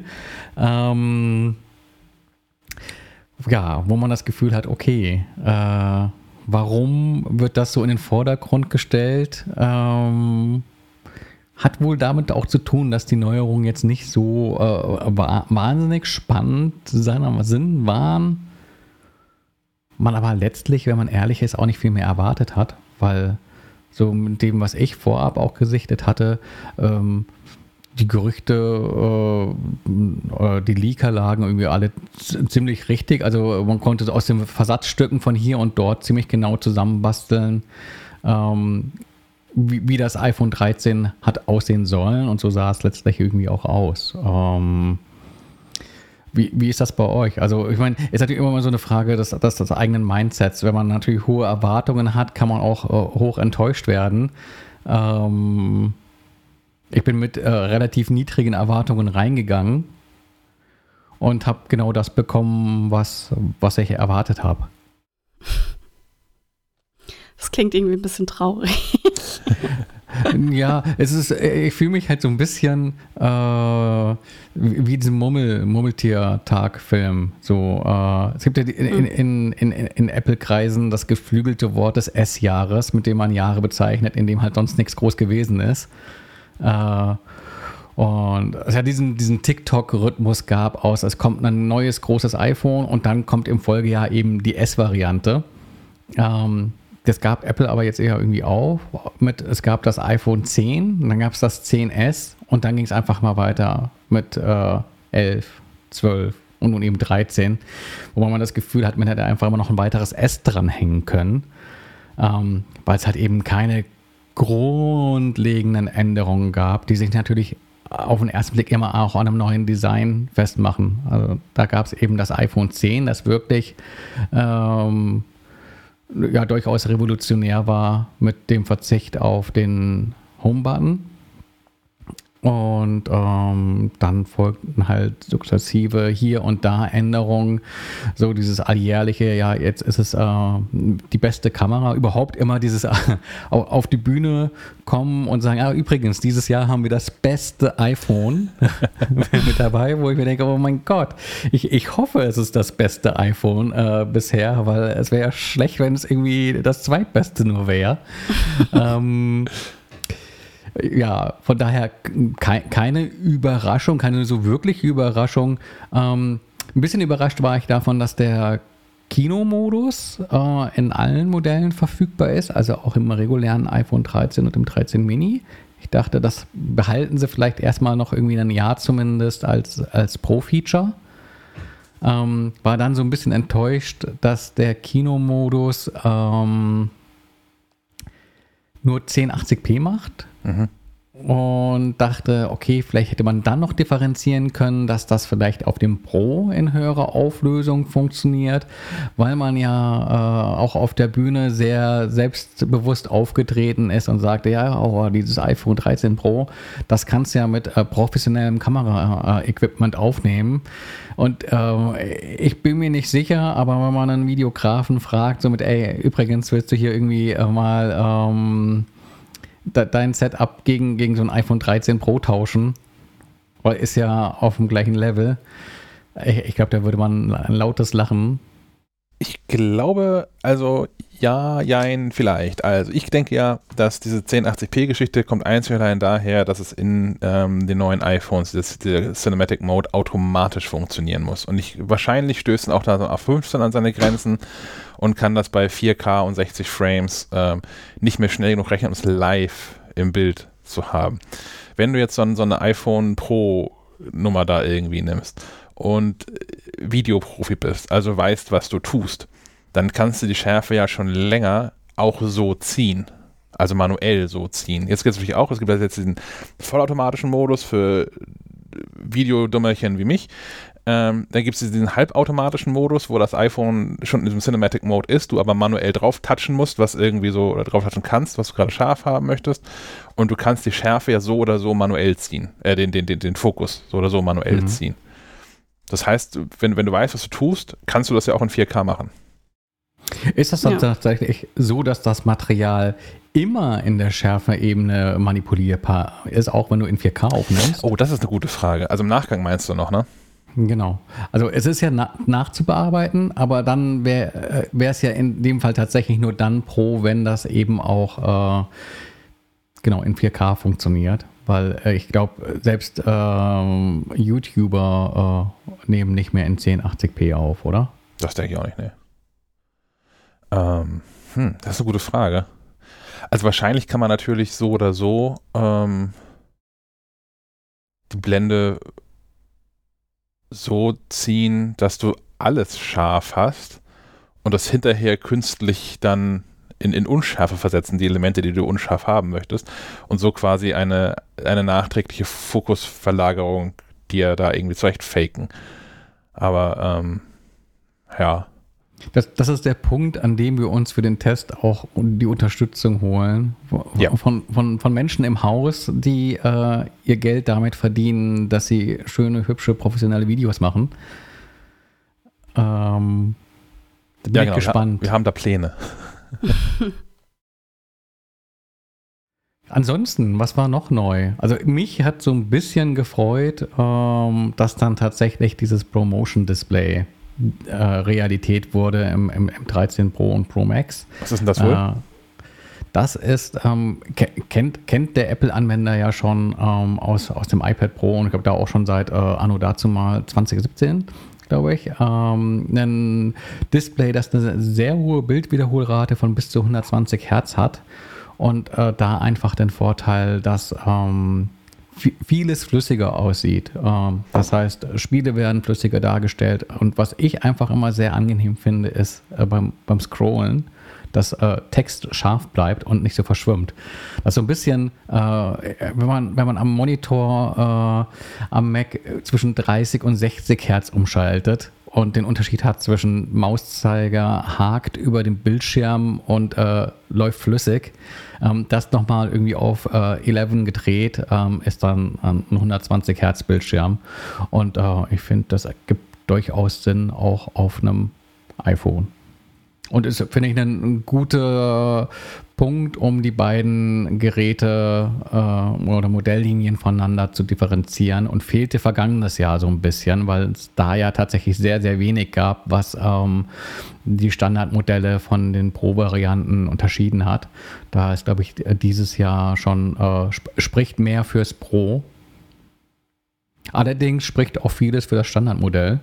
Ähm, Sebastian und ich hatten uns da so ein bisschen äh, die Gedanken äh, äh auf maclife.de von der Seele geschrieben. Ähm, ich, ich, für meinen Teil kann ich sagen, so meine Erkenntnis ist halt letztlich die, äh, schön, dass es neue iPhones gibt und schön, dass es irgendwie auch wieder bessere iPhones sind als im Vorjahr. Ähm, aber wie so oft ist es halt nicht das, das eine Feature jetzt dabei, dass das äh, einen unbedingt zugreifen lassen muss, weil es die Welt verändert, sondern einfach man hat das gute Gewissen mit, man kann ein iPhone einfach dann kaufen, wenn man es braucht und kriegt äh, immer ein ordentliches Gerät und ähm, ja, vielleicht kommt überrascht uns Apple nochmal mit, mit äh, einer Weiterentwicklung, wo wir sagen, okay, jetzt muss das alte aber unbedingt äh, aufs äh, alten Teil.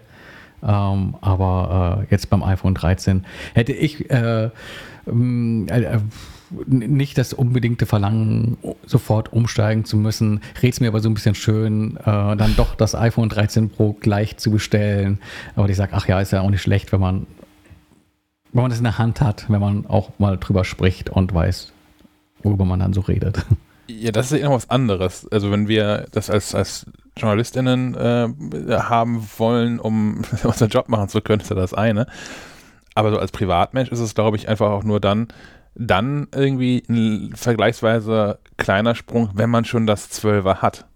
So, und wenn du das 11 mhm. Pro hast, vielleicht auch noch, aber wenn, ich das, wenn du jetzt ein 10 oder 10S hast, ähm, dann hast du halt schon eine ganze, eine ganze Reihe an neuen Features. Dann hast du, du hast das geilere Display, du hast irgendwie deutlich mehr Speed, du hast 5G, was du vorher irgendwie ähm, nicht hattest. Es gibt diese ganze genau, eSIM-Veranstaltung, die da jetzt mit drin ist. Es ist sogar Dual-eSIM. Ähm, das meine ich mit der Gewissheit, äh, du kannst einfach ein iPhone kaufen, wenn du es brauchst, weil die halten ja auch irgendwie äh, eigentlich lange genug. Ja. Und ich glaube, so ein ganz guter äh, Indikator ist tatsächlich ähm, die Originalbatterie.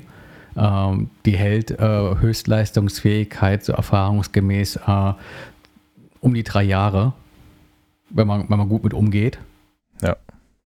Und ähm, dann könnte man mal drüber nachdenken, zu einem neuen Gerät zu greifen. Ich glaube, das ist ein ganz guter Rhythmus. Aber ich glaube, es ist auch gar nicht das äh, Ansinnen von Apple, ähm, jedes Jahr irgendwie das, das neue iPhone zu zeigen, das jeden zum Wechsel bewegen, äh, bewegen soll, sondern äh, es sind halt oft eher so inkrementelle äh, Sachen, wo man sagt, okay, es ist jetzt keine Revolution, aber schon ein Stück weit eine Weiterentwicklung und das aufsummiert über, über zwei, drei Jahre ist dann halt doch ein substanzielles Update, äh, wo es sich dann lohnt, zu einem neuen Modell zu greifen. Unabhängig davon hast du bei Apple ja durchaus auch die Gewissheit, ähm, dann auch weiterhin ähm, iOS-Updates zu bekommen und äh, wenn es keine größeren Updates mehr gibt, zumindest irgendwie nochmal eine Sicherheitsaktualisierung hinterher. Also bist du ja auch auf, auf Jahre hin safe. Ich komme mir nur ein bisschen, immer so ein bisschen blöd dabei vor, wenn ich, äh, wie sagt man, äh, Wasser predigen, Wein saufen oder irgendwie so. Ja. Ähm, äh, wenn man sagt, ja, kauft, kauft, wann, wann ihr meint, ist es richtig. Ähm, und selbst dann irgendwie immer äh, kräftig zulangen. Ähm, aber ja, wie, wie geschrieben, ich äh, pack mir dann immer meinen imaginären Milchmädchen-Taschenrechner aus, drück auf die Taste Pi mal Daumen und dann äh, passt das. Ja. Hm. Sonst, ich, beim iPhone, es, es, gibt tatsächlich sonst nicht wirklich viel Neues zu sehen. Die Akkulaufzeit hat sich verbessert. Ähm, um anderthalb bis zweieinhalb Stunden, je nachdem, welches Modell man wählt. Also das Modell mit der ähm, bisher größten Akkulaufzeit, das äh, iPhone 12 Pro Max, hat jetzt als iPhone 13 Pro Max auch den größten Zuwachs von zweieinhalb Stunden Akkulaufzeit. Das ist, glaube ich, nicht verkehrt. Das, äh, mehr Akkulaufzeit ist mehr gut. Ähm, es gibt offensichtlich ein neues 5G-Modem da drin, weil es jetzt noch mehr Frequenzbänder unterstützt und Apple äh, hat da wohl auch was an der Intelligenz dran gedreht, also dass nicht ständig im 5G-Netz gefunkt wird, nur weil es verfügbar ist, weil das ähm, wohl doch deutlich mehr auf dem Akku ähm, drückt. Und damit ist die Liste eigentlich auch schon zu Ende, oder? Ja, es gibt noch Details wie, ähm, dass die Notch geringfügig äh, schmaler geworden ist und noch viel geringfügiger dafür äh, höher. da streiten sich Menschen. ähm, das heißt, glaube ich, die Kamera, die Frontkamera ist dann auch von, von rechts neben äh, dem Hörteil nach links gewandert. Also äh, so, so ein paar auch optische Veränderungen äh, beim Standardmodell, äh, bei den Standardmodellen auch die Anordnung der Kameras, die jetzt irgendwie nicht äh, mehr untereinander ist, sondern äh, irgendwie so diagonal zu, zueinander. Ähm, du hast die ähm, Bildstabilisierung, Sensorshift ähm, auch in dem Standardmodell, wenn ich mich nicht täusche. Mhm. Ähm, was ja vorher auch ein Pro-Feature war, wo man auch wieder sieht, dass äh, diese Pro-Funktionen immer so nach und nach ähm, nach unten weitergereicht werden. Wer weiß, vielleicht gibt es auch mal irgendwann äh, Pro-Motion im, im Standardmodell. Äh, Amateur Motion. ähm, ja, und ansonsten, was gab es noch? Aha, ähm, willkommen, sehr willkommen, äh, Speicher, Einstiegsmodell. Oh ja. Äh, mal verdoppelt auf äh, auch bitter nötige 128 ähm, Gigabyte statt vorher 64. Ähm, da kenne ich Menschen, die da sehr glücklich äh, drüber wären, wenn sie ein neues iPhone bekommen und äh, doppelt so viel Speicher be bekommen für, für Fotos und äh, ja, vor allem Fotos. ähm, das nicht, nicht verkehrt. Äh, aber äh, die Großzügigkeit hat da quasi auch schon ihr Ende gefunden. Ähm, die anderen Speicherstufen wurden nicht auch äh, großzügig verdoppelt. Also so ein 256 GB Modell kostet halt genauso viel wie im Vorjahr, ohne dass es mehr Speicher geworden wäre. Ähm, naja, immerhin. Äh, und man kann es noch auf die Spitze treiben. Äh, es gibt jetzt auch für, den, für die kleineren Modelle eine 512 GB Option und beim 13 äh, Pro Max ähm, aber bei den beiden Pro-Modellen noch eine 1 Terabyte Variante. Also wer es ernst meint mit, mit, mit dem Kinomodus, ähm, hat jetzt auch die Option 1829 Euro äh, für das größte, teuerste, beste iPhone. Ein Schnäppchen quasi. ja. Äh, und man muss unter Umständen die größere Version kaufen. Also man muss nicht einen Terabyte kaufen, aber ähm, wenn Apple später in diesem Jahr äh, per Software-Update die Fähigkeit nachreicht, bei den Pro-Modellen Video in ProRes aufzuzeichnen, was quasi das gleiche ist wie RAW für Fotos, also dass äh, die, das Videomaterial möglichst unkomprimiert weggespeichert wird. Ähm, das wird nicht mit den Pro-Modellen in der kleinsten Speichervariante gehen. Doch, wird auch gehen, aber ich glaube, die Auflösung limitiert auf 1080p. Ja, gut, aber wenn du Progress aufzeichnest, dann willst du ja auch 4K haben.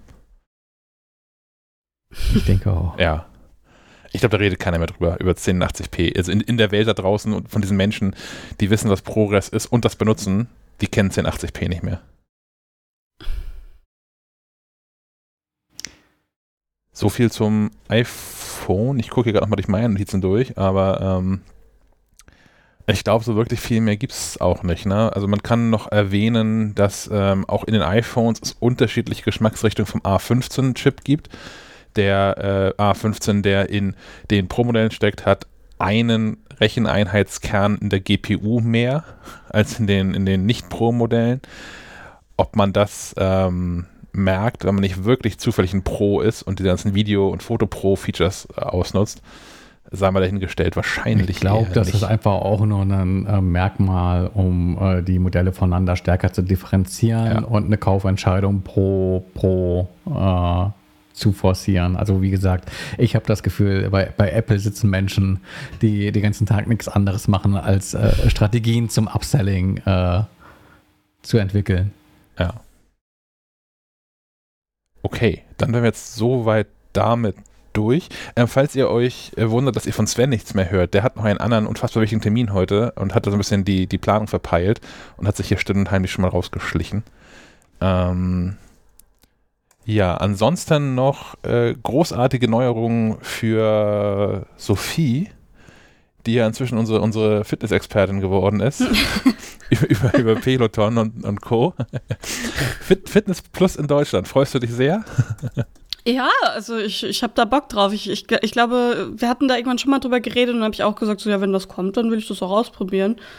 Und äh, ja, ich habe Lust. Also ich habe das schon gemerkt, dass äh, bei dem beim Peloton, äh, da gibt's ja auch so, gibt's ja auch Fitnessprogramme mit mit ähm, Trainern, die da, die, die dich anschreien und dich motivieren. Äh, und ich habe schon gemerkt, dass das, dass das cool ist. Und äh, bei Fitness Plus sind ja auch viele unterschiedliche Sportarten mit dabei. Ähm, ich freue mich da drauf und habe Lust, das zu, zu, auszuprobieren. Also, es wird cool, denke ich. Kommt auch später in diesem Jahr in, in 15 weitere Länder äh, mit Untertitelsprachen, äh, mit sechs Untertitelsprachen. Ich gehe mal davon aus, dass Deutsch eine Untertitelsprache sein wird. Ja, denkst du? Ja. Ja, es ist halt, äh, Deutsche sind ja sehr gut mit Englisch. Deswegen weiß ich nicht, ob das ja, ich glaube, die orient orientieren ja. sich an der Größe der Märkte, nicht daran, wie, ja. wie Sprachverständlichkeit ist. Also ich gehe auch schwer davon aus, dass eine deutsche Übersetzung kommt. Ja, okay. Und auch die Zielgruppe. Also die, die, die Zielgruppe sind ja nicht zwingend die Leute, die in diesen Videos da auch vortanzen. Keine Ahnung, ja, aber hm. Ich glaube auch, Deutsch wird dabei sein. Für mich irritieren, ja, okay. wenn nicht. Ähm, kostet ein Zehner im Monat.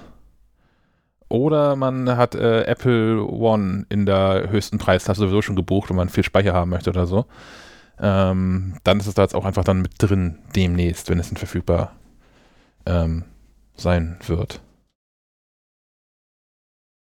Ist, glaube ich, eine ganz lustige Sache. Also ausprobieren möchte ich das auch. So ist es ja nicht. Aber nicht längerfristig, meinst du? Äh, äh, mein, mein, mein Wohnzimmer taugt nicht für die allermeisten dieser Sportarten, die da irgendwie angegeben werden. Nicht mal dieses, dieses Ski-Vorbereitungsding, was sie angekündigt haben. Da habe ich ach, schlechte, schlimme Erinnerungen an Schulzeiten. du bist in der Schule Skifahren gegangen. Ja, tatsächlich, ja. In der neunten Klasse, ins Kleinwalsertal. Äh, hey, ich habe das schon so mitbekommen, dass es hier in Schleswig-Holstein irgendwie so ein Ding ist. Mein Freund hat das auch gemacht. Ich komme aus NRW und da war das kein Ding. Obwohl wir ja auch ein paar Berge haben, wo man das machen könnte. Wahrscheinlich deswegen, das ist NRW ist zu nah an echten Bergen. ja, macht das in eurer Freizeit. wir, wir, genau, wir, sind, wir sind dafür nach Wangerooge gefahren. Ja, guck an. Wir hatten damals einen, einen, einen sehr unangenehmen Sportlehrer, das habe ich ähm, Ah. Ich selbst gar nicht so sehr, also ich bin einfach persönlich nicht klargekommen, das ist aber ein anderes Ding. Ähm, aber wenn man so, so Skigymnastik macht, so, dann, man, man ist ja sehr viel auch in so Posen unterwegs, wie man sich auf Skiern so äh, bewegt, also in der Hocke und so. Und ähm, das, das hatte schon Gründe, dass der sich diesen, den Unterrichtspart immer von hinten angeguckt hat. Mm. Und äh, das war, ja. Naja, hat, hat die, die Damen in der Jahrgangsstufe nicht nur erfreut, sagen wir so. Verständlich, ja. ja. Ähm, so viel dazu. ich wollte noch irgendwas zu Fitness Plus sagen, ist mir jetzt aber gerade tatsächlich entfallen. Es gibt Fitness Plus kostenlos. Äh, wer sich eine neue Apple Watch äh, zulegt, kriegt drei Monate zum Ausprobieren und wer bereits eine besitzt, kriegt einen Monat. Und das Kuriose ist, irgendwie stolpert man online auch in Deutschland schon auf diese Links, über diese Links mit äh, melde dich mal an und krieg diesen Rabatt. Hm. Dann, dann brauche ich wohl nur eine Apple Watch, um das zu testen. Da wollte ich hin. Das ist, danke, das ist. Ah, okay. da, ja, da, da wollte ich hin. Äh, was nämlich neu in Fitness Plus ist, ist ähm, Gruppen. So, man kann jetzt in Gruppen irgendwie teilnehmen, aber natürlich nur, wenn jeder seinen eigenen Fernseher hat. Es ist also nicht so, dass man jetzt zu zweit vor demselben Fernseher an Apple Fitness Plus teilnehmen könnte und die Daten von der von beiden Apple Watches dann auch ähm, äh, in, in, in, in Fitness Plus stattfinden. Weil das Ja, das wäre klingt das wär ja mal komisch. smart. Ja, Aber es ist, äh, nee, gibt's nicht. Muss alles immer einzeln selbst kaufen. Ja, nix zu zweit nutzen. Apple halt. Ja, in dem Fall wirklich. Und ich glaube, das ist, weiß nicht, hat das, hat das irgendeinen Sinn, irgendeinen Zweck? Ich glaube nicht. Also ein, ein, ein, eine technische Begründung, warum das so sein könnte. Kann ich mir nicht vorstellen. Ja, so schwer kann das ja eigentlich nicht sein, oder? Nee, zumal man ja auch, also angenommen, ja, also auf dem iPad mag das noch das eine, dem Apple TV. Apple TV ist multi-user-fähig. Ich kann ja mehrere Apple IDs mit, äh, ja, Apple IDs mit Apple TV koppeln. Das heißt, wenn die Daten von der Apple Watch über die Apple ID in dieses Fitness Plus rein transfundiert werden, dann müsste es ja mit Apple TV ja gehen, wenn ich da jetzt irgendwie, äh, wenn, wenn wir drei jetzt in einer WG leben würden und wir hätten da jeder unsere Apple ID hinterlegt auf dem Apple TV, ähm, dann müsste es ja eigentlich gehen. Technisch, denke ich. Ja. Aber vielleicht kommt das ja auch noch. Irgendwann. Das wird dann ein Apple TV Plus Plus Feature. Oh Gott. Ja. Die müssen echt dringend aufhören damit. Ja. diesen, diesen Flussen und ach. Und äh, die, die Gleichbenennung von, von Diensten und Produkten, das ist auch, also Apple TV, der TV-Dienst und Apple TV, das Gerät. Und Ja, ich bin, komme da auch regelmäßig durcheinander mit, also. ja. Und ich finde es auch nach wie vor, also im, im, im normalen Leben nicht, aber wenn ich drüber schreibe, finde ich es immer anstrengend, ähm, dass das Apple Apps sehr generisch benennt. Also natürlich ist es total clever, wenn ich verkaufe ein iPhone, das hat ein Mail-Programm drauf. Ich nenne dieses Mail-Programm Mail. Total clever. Genau das gleiche mit Erinnerungen, mit Notizen, mit Kalender. Aber wenn man drüber schreibt, finde ich es immer ätzend. Habe hab ich auch bei dem, bei dem iPad gemerkt, als ich darüber geschrieben habe, über das Neue. Da bin ich auch regelmäßig irgendwie in, in Wortfindungsstörungen verfallen, weil ich so dachte, ja, wenn ich jetzt nur iPad schreibe, weiß ja auch keiner, ob ich jetzt das Mini meine oder das Pro oder das R oder nur das Basis-iPad. Ich, ich weiß es auch nicht. Also das, das war auch nicht ganz einfach. Ja, und spätestens wenn in so einem Text zum dritten Mal irgendwie das iPad der neunten Generation steht, rastet man ja auch aus als, als Autorin. Ja. Kommen wir damit zum Hörerfeedback. Hier steht was Merkwürdiges drin. Das kann ich nicht wirklich zuordnen. Stefan, das ist bestimmt du geschrieben. Mm, Ich vermute, es hat Sven quasi hinterlassen, bevor, bevor er hier die Grätsche gemacht hat.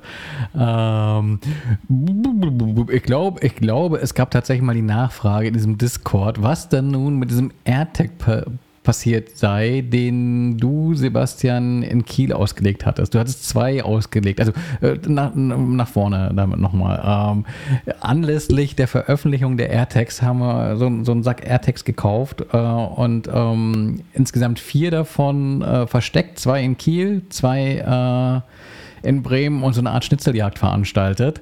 Ähm, hier in Bremen alles ordnungsgemäß gefunden, abgewickelt, glückliche Finder und ähm, in Kiel zumindest einen ehrlichen Finder, ähm, aber einen, der es irgendwie geschafft hat, sich das, äh, den AirTag einzusacken, auch weiterhin zu tracken war über Wochen hinweg, sich aber nie gemeldet hat, äh, um den quasi äh, entkoppeln zu lassen, damit er quasi äh, ein Geschenk an ihn ist. Ähm, nun ist die Frage, wo- weißt du immer noch, wo der AirTag rumschimmel, rumschimmelt, o- o- ohne Funktion für den Finder?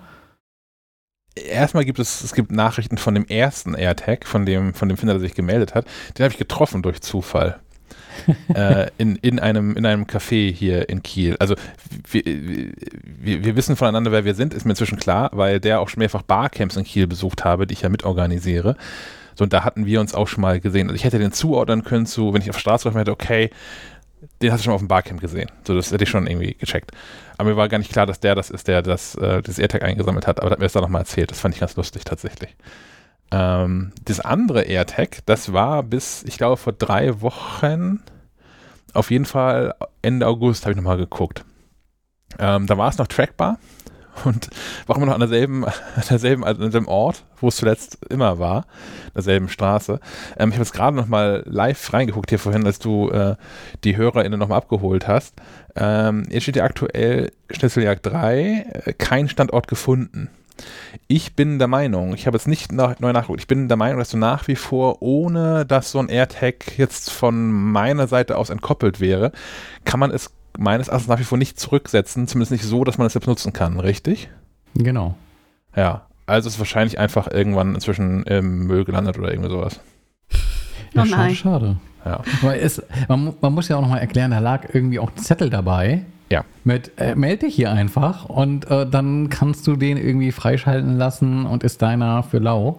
Ähm, wenn man das nicht macht, dann, dann kann ich noch denken, okay, äh, dass Menschen auf die Idee kommen zu sagen, ach, das ist irgendwie, irgendwie ein Scheiß, äh, das schmeiße ich mal lieber weg, weil, keine Ahnung, Illuminaten und so. Ähm, aber das dann mit nach Hause zu nehmen, über Wochen lang quasi eingeschaltet Monate. zu lassen, genau. Ähm, Respekt. Eig- Eigentlich hatten wir die Hoffnung, dass, dass Sebastian irgendwie äh, sich aufs Moped schwingt und, und da mal vorbeiguckt oder zumindest so, so, so Anschläge macht mit hier AirTag äh, entlaufen, Finderlohn. Entlaufen. Ah, ah, du, du meinst Anschläge wie, wie Martin Luther und nicht wie Äh, Bin. Laden. Okay, Äh, äh, warte kurz. Wichtiger Unterschied. Ähm, ja, keine Ahnung. Ich glaube, da kommt nichts mehr nach. so viele Monate ins Land gegangen. Da kommt nichts mehr nach. Tatsächlich bin ich aber von, von meinem AirTag ähm, nach wie vor recht angetan. Ich nutze das, äh, also ist schon, schon mehrfach auf Dinge hingewiesen. Also ich habe es zwar jetzt mal bewusst irgendwo liegen gelassen, also mein Schlüsselbund oder mein Fahrrad in, in beiden Fällen. Ähm, aber es hat mich dann ordnungsgemäß, jetzt gerade mit den Updates und ich habe schon iOS 15 länger drauf, äh, ordnungsgemäß und auch recht zügig darauf hingewiesen, hey du, du entfernst dich gerade von diesem Dings. Äh, soll das so oder willst du es lieber nochmal mitnehmen? Ähm, fand ich super smart und äh, auch, dass man ähm, Orte definieren kann, wo es egal ist. Also hier zu Hause zum Beispiel. Ich habe mein, mein Zuhause definiert als einen Ort, äh, wo mein Fahrrad auch mal vergessen werden kann, in Anführungszeichen, dass nicht jedes Mal die Uhr losbimmelt, wenn ich hier das Haus ohne Fahrrad verlasse oder so. Obwohl vielleicht bräuchte ich das, um noch mehr Fahrrad zu fahren. Aber ähm, ich bin da tatsächlich, ich bin schon Fan von diesen AirTags geworden. Ja, ich warte auf iOS 15, weil dadurch äh, ist der Mehrwert nochmal eine ganze Ecke höher. Äh, ansonsten äh, habe ich jetzt irgendwie diese Gemütlichkeit entwickelt, einfach den Schlüssel irgendwo hinzuknallen und ihn tatsächlich immer finden zu können. Und da wir jetzt hier ja über zwei Etagen wohnen und man ja dann irgendwie auch eine Anzeige bekommt, wie viele Meter das Ding entfernt ist, weiß ich auch immer, auf welchem Stockwerk der vergessen wurde. Ähm, ja, es ist, äh, hat sich im Alltag bereits bewährt. Ah, Aber eine, eine Macke hatte ich. Tatsächlich äh, löste sich in der Hosentasche ähm, der Batteriedeckel einmal. Okay. Ich habe keine Ahnung, was ich da gemacht habe. Da war Das halt nur der Schlüssel wissen. drin. Ich habe auch so, äh, ich, ich habe ganz, ganz streng, strenge Regeln für meine Hosentaschen. Ähm, links, links ist Schlüssel und rechts ist iPhone, weil äh, die dürfen nicht in eine Tasche. Interessant, habe ich noch umgekehrt. was. Und ähm, nee, keine Ahnung, was da irgendwie passiert ist. Ich kann mir nur vorstellen, dass da irgendwie dann doch ein anderer Schlüssel davor lag vom Schlüsselbund und ähm, dabei sitze ich den ganzen Tag eigentlich ja nur. Also, Ich hätte dich vor allem nicht wie einen Menschen eingeschätzt, der keinen ähm, absolut festen Ort für so einen Schlüsselbund zu Hause hat. Also ich könnte zu Hause, ich könnte, ich könnte so, ich könnte damit nicht leben. Ich habe, ich komme, ich komme bei mir ins, ins Haus rein und da ist rechts ist so ein Regalbord an der Wand und da liegt der Schlüssel. Immer. Ja, so handhabe ich das auch, ja. ha- haben wir hier eigentlich auch so, aber durch die Wohnsituation mit auf äh, zwei Ebenen, aber auch zwei Haustüren, die eben eines Schlüssels äh, bedürfen. Ähm, ähm, genau. Jetzt Kann kommst du in so eine passieren. Wohnung rein und wirfst einfach irgendwo hin. Das ist dann die Lösung. Genau, weil es geht. weil alle, alle Haushaltsgegenstände mit AirTag versehen. Da musst du nie wieder aufräumen. Das ist einfach alles immer irgendwo hinschmeißen.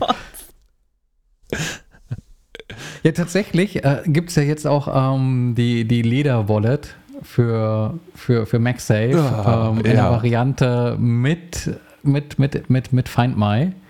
Und ähm, das finde ich gar nicht so verkehrt, weil tatsächlich habe ich die beiden auch schon mal irgendwie getrennt voneinander liegen gehabt und unterwegs gedacht, okay, die, also diese Krankenkassenkarte, die da hinten drin steckt, die hättest du jetzt am Arzt vielleicht doch gebrauchen können.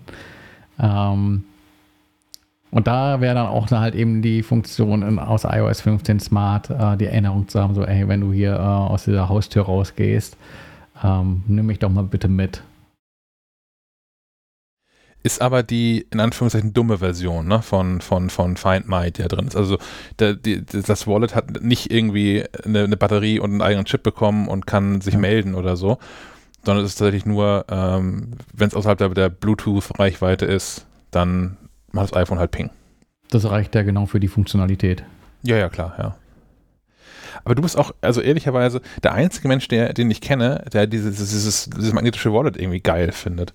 Ich bin da, ich habe es jetzt extra nochmal, also wir haben ja nach dem Event schon mal kurz drüber gesprochen, dass du da irgendwie Fan von bist und das neu unbedingt haben möchtest.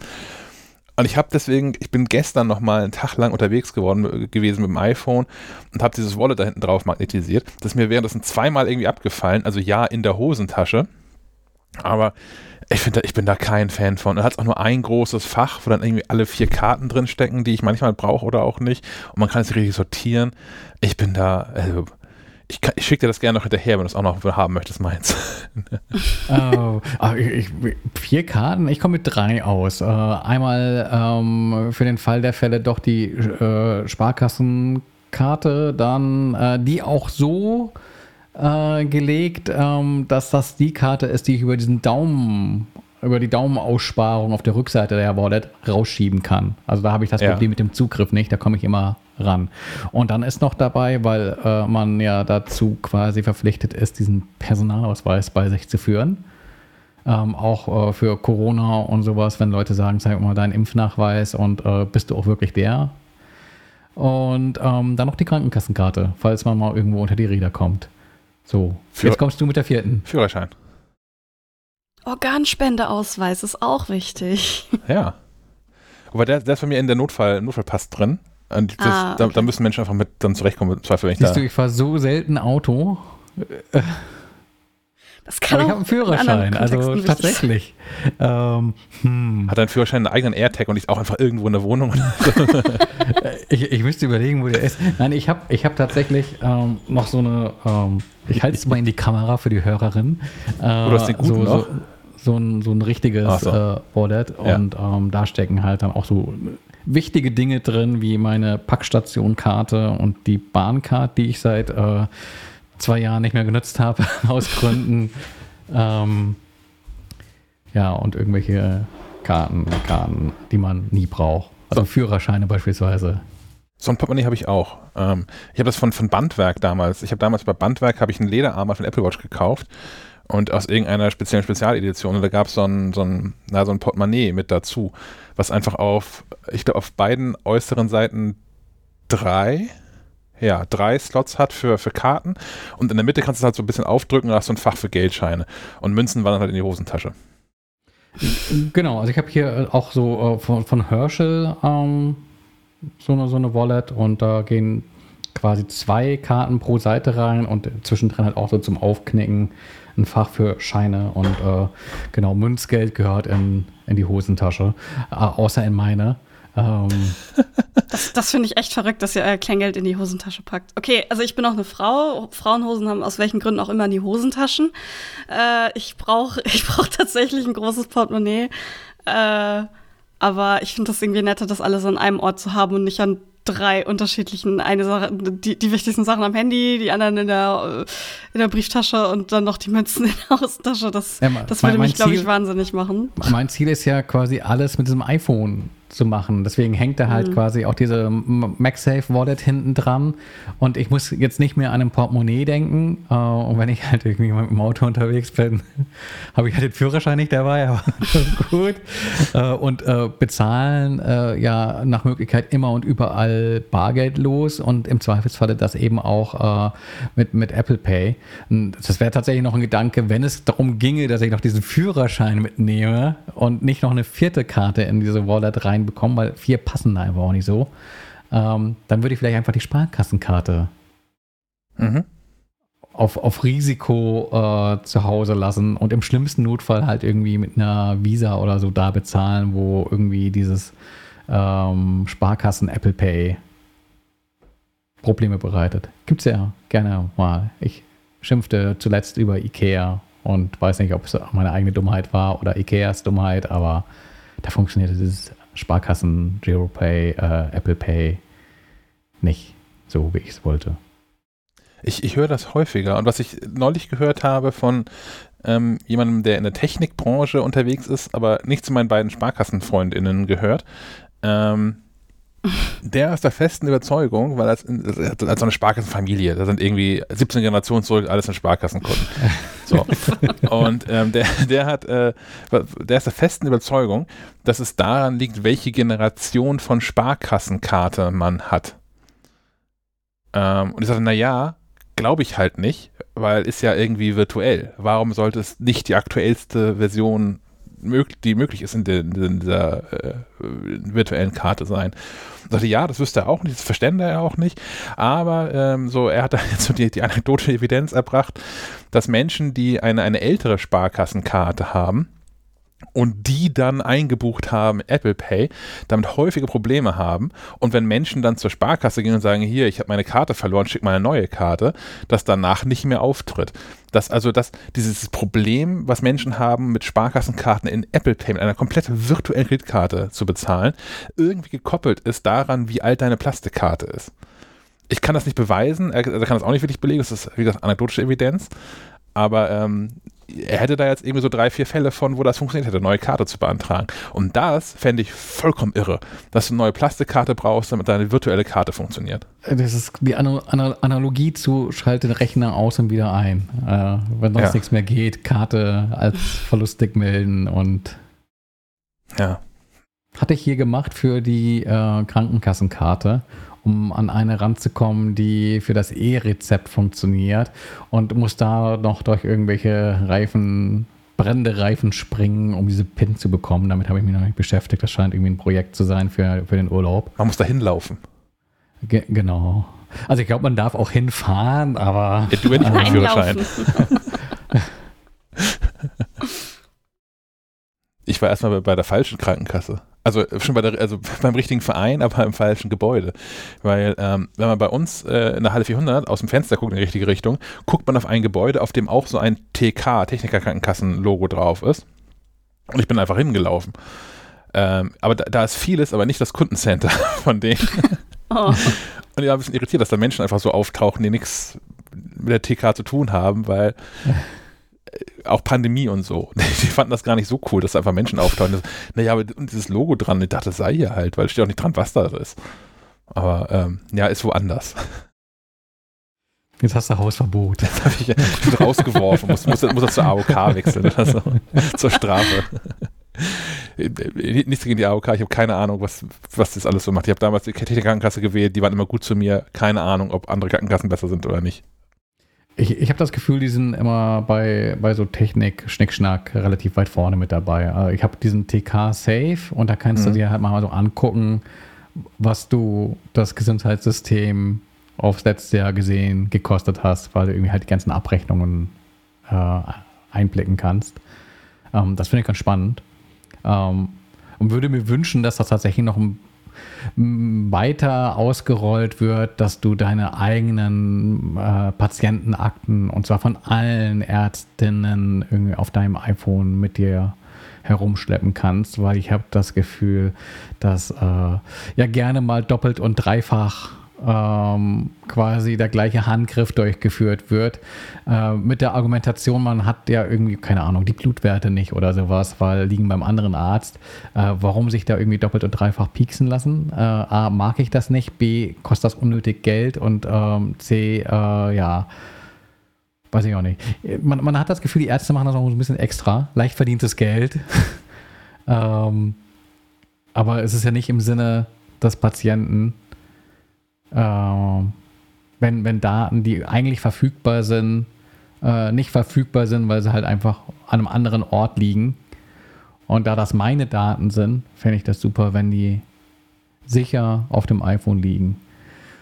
Schade, dass, dass Apple das nicht irgendwie äh, weiter forciert oder sich mit Google zusammentut und da irgendwie einen Standard einen sicheren Standard etabliert, äh, nicht nur irgendwie in den USA, weil ich meine, da ist das Gesundheitssystem sowieso voll am Arsch, ähm, sondern vielleicht auch mal irgendwie in dieses Europa rüberlinst und schaut, ob man da nicht irgendwie was Gutes ja. machen kann. Weil da zu digitalisieren, das würde so Unmengen an, an äh, Kosten äh, sparen und ich glaube, das wäre auch so sehr im Sinne der Patientinnen Ach ja. Hm. Mal schauen, was da noch so kommt. Springen wir weiter zum nächsten Thema. Ich sehe den SNES Retro Himmel. Ja, ich, ich, war ja, ich war ja shoppen. Ähm, Analog, ähm, ein Hersteller von ähm, so Retro Nachbaukonsolen, ähm, hatte nach langer Zeit wieder das Super NT im Angebot. Ähm, das ist eine Art ähm, Hardware-Nachbildung ähm, des Super Nintendos äh, und basiert auf ähm, FPGA-Technik. Bedeutet, da wurde im Prinzip äh, ein Lehrership hergenommen und äh, von Leuten, die clever genug sind, Reverse Engineering betrieben, äh, um die Originalschaltkreise in einem programmierbaren Chip nachzubilden.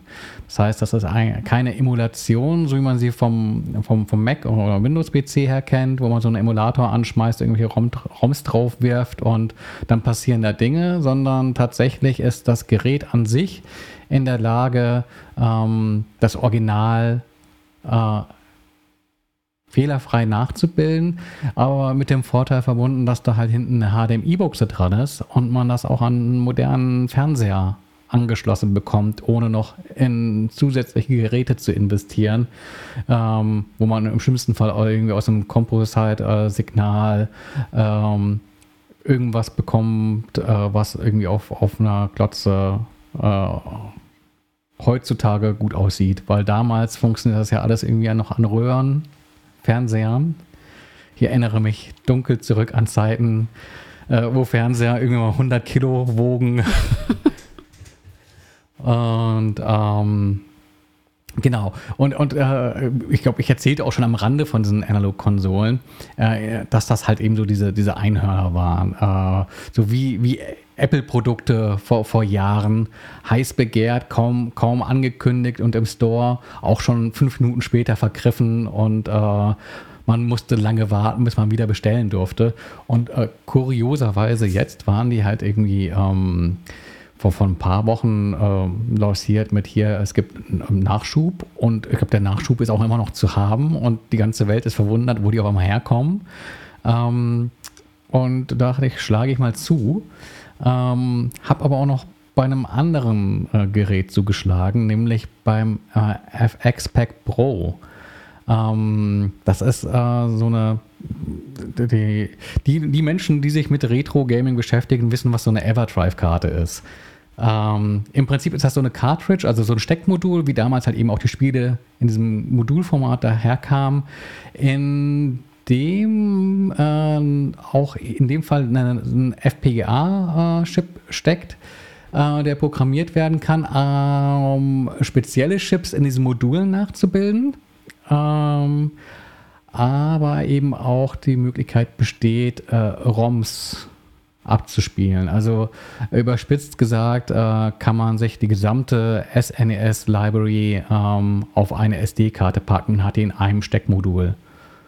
Ähm, mit dem Vorteil, dass dieses FX-Pack Pro ähm, durch diesen FPGA auch diese äh, eingangs erwähnten Zusatzchips ähm, nachstellen kann, die ähm, beispielsweise in Star Fox äh, oder ähm, Yoshi's Island oder sowas zum Einsatz kamen, ähm, die halt verbesserte Grafik äh, oder höhere Datenkompression oder sowas ermöglicht haben. Ähm, und der Gag ist halt, das funktioniert in dieser Nachbaukonsole, in einem Super NT, es würde aber auch funktionieren in einem ganz regulären äh, SNES. Ähm, das man eventuell noch irgendwie zu Hause stehen hat. Mhm. Ähm, hat den, also einerseits kann man sich da so, so, so mehr oder weniger Halbseiten auch irgendwie ROMs irgendwoher laden, mehr oder weniger, eher weniger legal, aber es hat äh, für Sammler halt eben auch den großen, großen Vorteil, dass du deine inzwischen ja oft recht wertvollen Module ähm, quasi einfach das äh, ROM-Abbild ziehen kannst, das speicherst, die äh, Kassette in den Karton wieder steckst, ins, ins Sammlerregal packst und sagst, okay, da bleibt es jetzt einfach stehen, weil äh, die nutzt sich letztlich hier auch ein Stück weit ab äh, beim, beim immer wieder reinstecken. Ähm, dann spiele ich das lieber eben von dieser ähm, FX Pack Pro Cartridge. Und ähm, die hat noch ein paar andere Spielereien. Und das fand ich äh, super interessant. Ähm, ein findiger Entwickler hatte äh, einen virtuellen Chip entwickelt namens MSU1. Ich glaube, das steht für so sinngemäß sowas wie Multimedia Streaming Unit oder sowas. Hm. Ähm, was im Prinzip das nachbildet, äh, was in den 90er Jahren erwartet wurde als CD-ROM-Add-on für das Super Nintendo. Ähm, für das Mega Drive gab es ja seinerzeit Mega CD. Das war so ein ähm, CD-ROM-Laufwerk zum Dranstecken ans Mega Drive. Und dann gab es da halt jede Menge äh, dieser Full-Motion-Video. Ähm, Spiele, also Spiele mit äh, total grisseligen Videosequenzen, aber vor allem halt auch Spiele mit ähm, Musik in Audio, äh, in, in CD-Audio-Qualität und nicht irgendwelches äh, Chiptune oder Lo-Fi-Sample-Gepiepe. Ähm, und äh, genau das äh, war eigentlich ein Projekt, das äh, Nintendo entwickelt hatte, äh, einmal mit Sony, einmal mit Philips, sich mit beiden irgendwie verworfen hatte. Aus dem Projekt äh, mit Sony wurde dann die PlayStation. Ähm, Nintendo selbst hat nie einen äh, CD-ROM Add-on letztlich veröffentlicht, aber wie gesagt, so irgendwie kam jemand auf die Idee zu sagen, eigentlich hätte ich das ja ganz gerne, hat diesen äh, virtuellen Chip quasi entwickelt, der in diesem FX-Pack Pro äh, nachgebildet wird oder bereitgestellt wird und der ermöglicht das über sogenannte ROM-Hacks, äh, also Modifizierungen der Originalspielmodule, ähm, ähm, da eben auch echte, in Anführungszeichen, echte Musik ähm, einzuspielen und sogar auch Videosequenzen wiederzugeben. Und dann gibt es eben auch Versionen von ähm, populären Titeln wie ähm, dem Zelda-Spiel A Link to the Past, wo dann eben auch orchestrale Musik ähm, wiedergegeben wird und tatsächlich auch Videosequenzen ähm, wiedergegeben werden. Und das, äh, finde ich, ist also doch mal so Retro-Trip äh, hoch 10 zu sehen, wie es hätte aussehen können damals, wenn sich äh, Nintendo dazu äh, äh, äh hätte durchringen können, mit einem der Partner eben doch so einen CD-ROM-Add-on zu veröffentlichen. Ähm, Finde ich spannend. Ähm, ich glaube, vor, vor ein paar Jahren ist so ein, äh, mal so ein Prototyp aufgetaucht, der das hatte und für sehr, sehr, sehr, sehr viel Geld dann äh, über den Tisch gegangen ist, weil das, glaube ich, die quasi die Rarität schlechthin ist im Gaming. Ich weiß leider nicht mehr, wie viel da keine es war. Spiele für, gell? Das ist dann nur irgendwas zum ins Regal stellen und sagen, man hat's. Ja.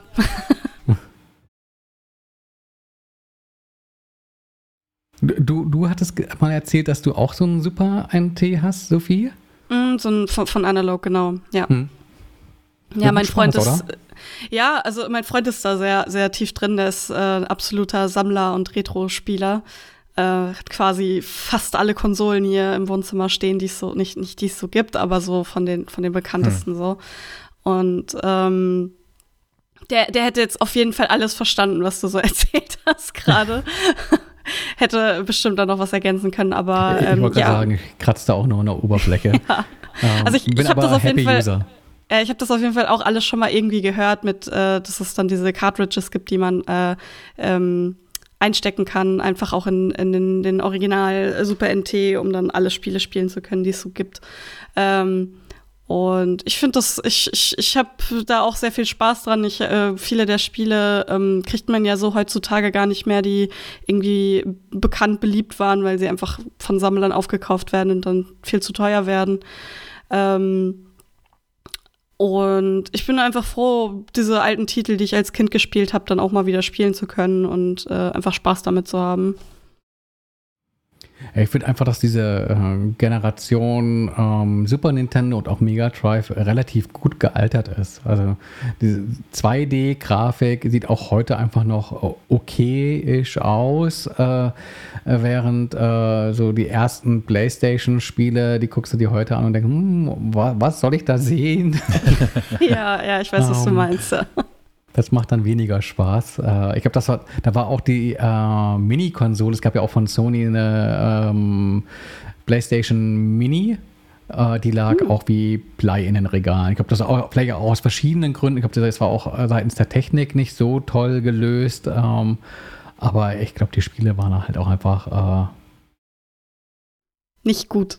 Nicht, nicht mehr so doll äh, im Hier und Jetzt, wie es halt irgendwie äh, Titel wie Yoshi's Island oder sowas äh, sind, die du auch, auch, heute noch angucken kannst und sagst, hey, oh, das, aber vom, vom, von der Kunst her, die da drin steckt, auch heute noch schön anzusehen.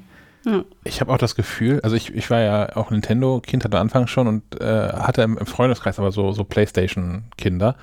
Und ich habe auch rückblickend das Gefühl, also damals war ich zu klein, das als Gefühl wirklich so zu haben, aber rückblickend das Gefühl, ähm, dass bei Nintendo und Nintendo-Spielen da auch eine andere Emotionalität mit drin steckt als bei den PlayStation-Titeln. Also vielleicht auch gerade, weil Nintendo ja früh dann Mario schon hatte, durch, durch alle Konsolen durch, bis heute ja. Also vom, vom NES bis jetzt zum, zur Switch auf jeder Konsole gibt es zig verschiedene Mario-Titel und du hast immer wieder dieselben Figuren, die dich irgendwie begleiten. Und du hast auch, ähm, auch das gerade bei Mario, auch sehr ausgedehnte Stories, ja, oder sehr ausgedehnte ausgedehnte Spiele und man verbringt viel Zeit mit diesen mit ständig selben Figuren. Und das gab es ja irgendwie bei der Playstation, da gab es irgendwie dieses Rayman, gab es irgendwann. Ah, die waren auch alles, fand alles irgendwie schräge Figuren und keine Figuren, die man so, äh, also zumindest keine Figuren, zu denen es mir gelungen wäre, irgendwie eine emotionale Bindung aufzubauen. Das musst du mir erzählen mit der Story zu Mario. Ja, ich bin auch sehr neugierig. naja, nein, ich also, habe ja was verpasst. Nein, Story im Sinne von, also ich, es gibt ja wahnsinnig viele Spiele, die ähm, die recht kurz auch irgendwie sind und die sehr linear, linear sind und die sehr absehbar sind. So, aber spätestens mit dem N64, aber eigentlich mit dem SNES, fand ich, dass äh, die, die, die Mario-Titel echt ausgedehnt waren. Man konnte, es gab mhm. da viel zu erleben. Und es gab halt auch nicht immer den, den, den ewig gleichen Ablauf äh, in, in jedem Level, sondern ähm, die waren sehr kreativ und man musste selbst auch kreativ mhm. sein, um Dinge lösen zu können. Ähm, das, das geht bis heute so. Also ich, ich versuche ja krampfhaft Mario Odyssey irgendwie durchzuspielen, im Sinne von, ich will alle, alle äh, Monde und Sterne, hast du nicht gesehen, da eingesammelt haben. Das ist keine Chance, um das mal irgendwie zu googeln. Die findest du einfach nicht alle. Ja. So andere Titel waren da halt irgendwie ganz anders. Und ich, ich war auch früher schon so, dass ich die Spiele noch gerne fertig spielen wollte. Und entsprechend viel Zeit habe ich auch mit den einzelnen Spielen verbracht. Und das ging mir halt so, vor allem mit diesen Titeln so. Klar, Mario und, und die Zelda-Titel allen voran, so. Die waren aber auch immer sehr zugänglich, fand ich. Also bei so einem Mario, das konntest du auch, äh, wenn du jetzt nicht Härte-Spieler, äh, Spielerin warst, äh, gut schaffen. Ähm, aber das war auch schon eine Zeit, wo Spiele häufig ähm, richtig, richtig schwer waren. Und äh, um den Bogen zurück zu diesem FX Pack Pro zu spinnen, ähm, das hat so eine äh, Safe State äh, Funktion in ähm, der aktuellen Beta äh, mit der du quasi im Spiel äh, jederzeit äh, einen Speicherpunkt anlegen kannst. Ich glaube, du kannst bis zu vier Speicherpunkte pro Spiel anlegen und ähm, das entschärft äh, an, in einigen Spielen die auch gerne mal ein bisschen unfair waren, äh, so im Nachhinein gefühlt, ähm, dann die Schwierigkeit doch enorm und ermöglicht das einem dann auch äh, mit, mit alterndem Reflex äh, da vielleicht doch mal irgendwann einen Abspann äh, zu sehen. Ähm, ich das hab, das, äh, sorry, kurz dazwischen. Ähm, das Feature gibt es ja auf der Switch auch für äh, die Retro-Sammlung von, von mhm. Nintendo, wenn man äh, das Online-Angebot hat. Vor- und zurückspulen. Mhm, genau, das, also äh, das fand ist, ich auch ganz clever. Ja, also da, ich habe das auch benutzt. Ich habe Super Metroid mal gespielt hm. und äh, da habe ich das auch aktiv genutzt. Ähm, von daher ist das, äh, das ist auf jeden Fall ein sehr cooles Feature, ja. Jetzt habe ich mir auch noch so einen ähm, Mega SG ja hingestellt. Und ähm, äh, mit, mit, mit der Absicht, dass ich halt eben meine, meine Sega-Vergangenheit aufarbeite, die nicht existente, weil, äh, wie ja schon erzählt, äh, vor dem Podcast sprachen wir drüber, äh, mit wer dann auch irgendwie Nintendo oder Sega kennt, ist wir stellen fest, äh, irgendwie hatte keiner irgendwie so richtig einen Sega zu Hause. Äh, mir ging es genauso, aber da habe ich doch auch jede Menge Spiele verpasst und freue mich da jetzt drauf, die ähm, nachholen zu können. Und ähm, habe auch schon so aus den Augenwinkeln gesehen, dass es quasi so ein Gegenstück zu diesem FX-Pack Pro ähm, für das Super NT eben auch für das Mega Drive gibt. Ähm, heißt, glaube ich, Mega Everdrive Pro und ähm, hat dann eben da auch noch erweitert die Funktional Funktionalität, was ich spannend finde, ähm, das Mega-CD-Add-on nachzubilden. Das heißt, du kannst halt auch diese ganzen frühen CD-ROM-Spiele für das Mega Drive ähm, darauf wiedergeben.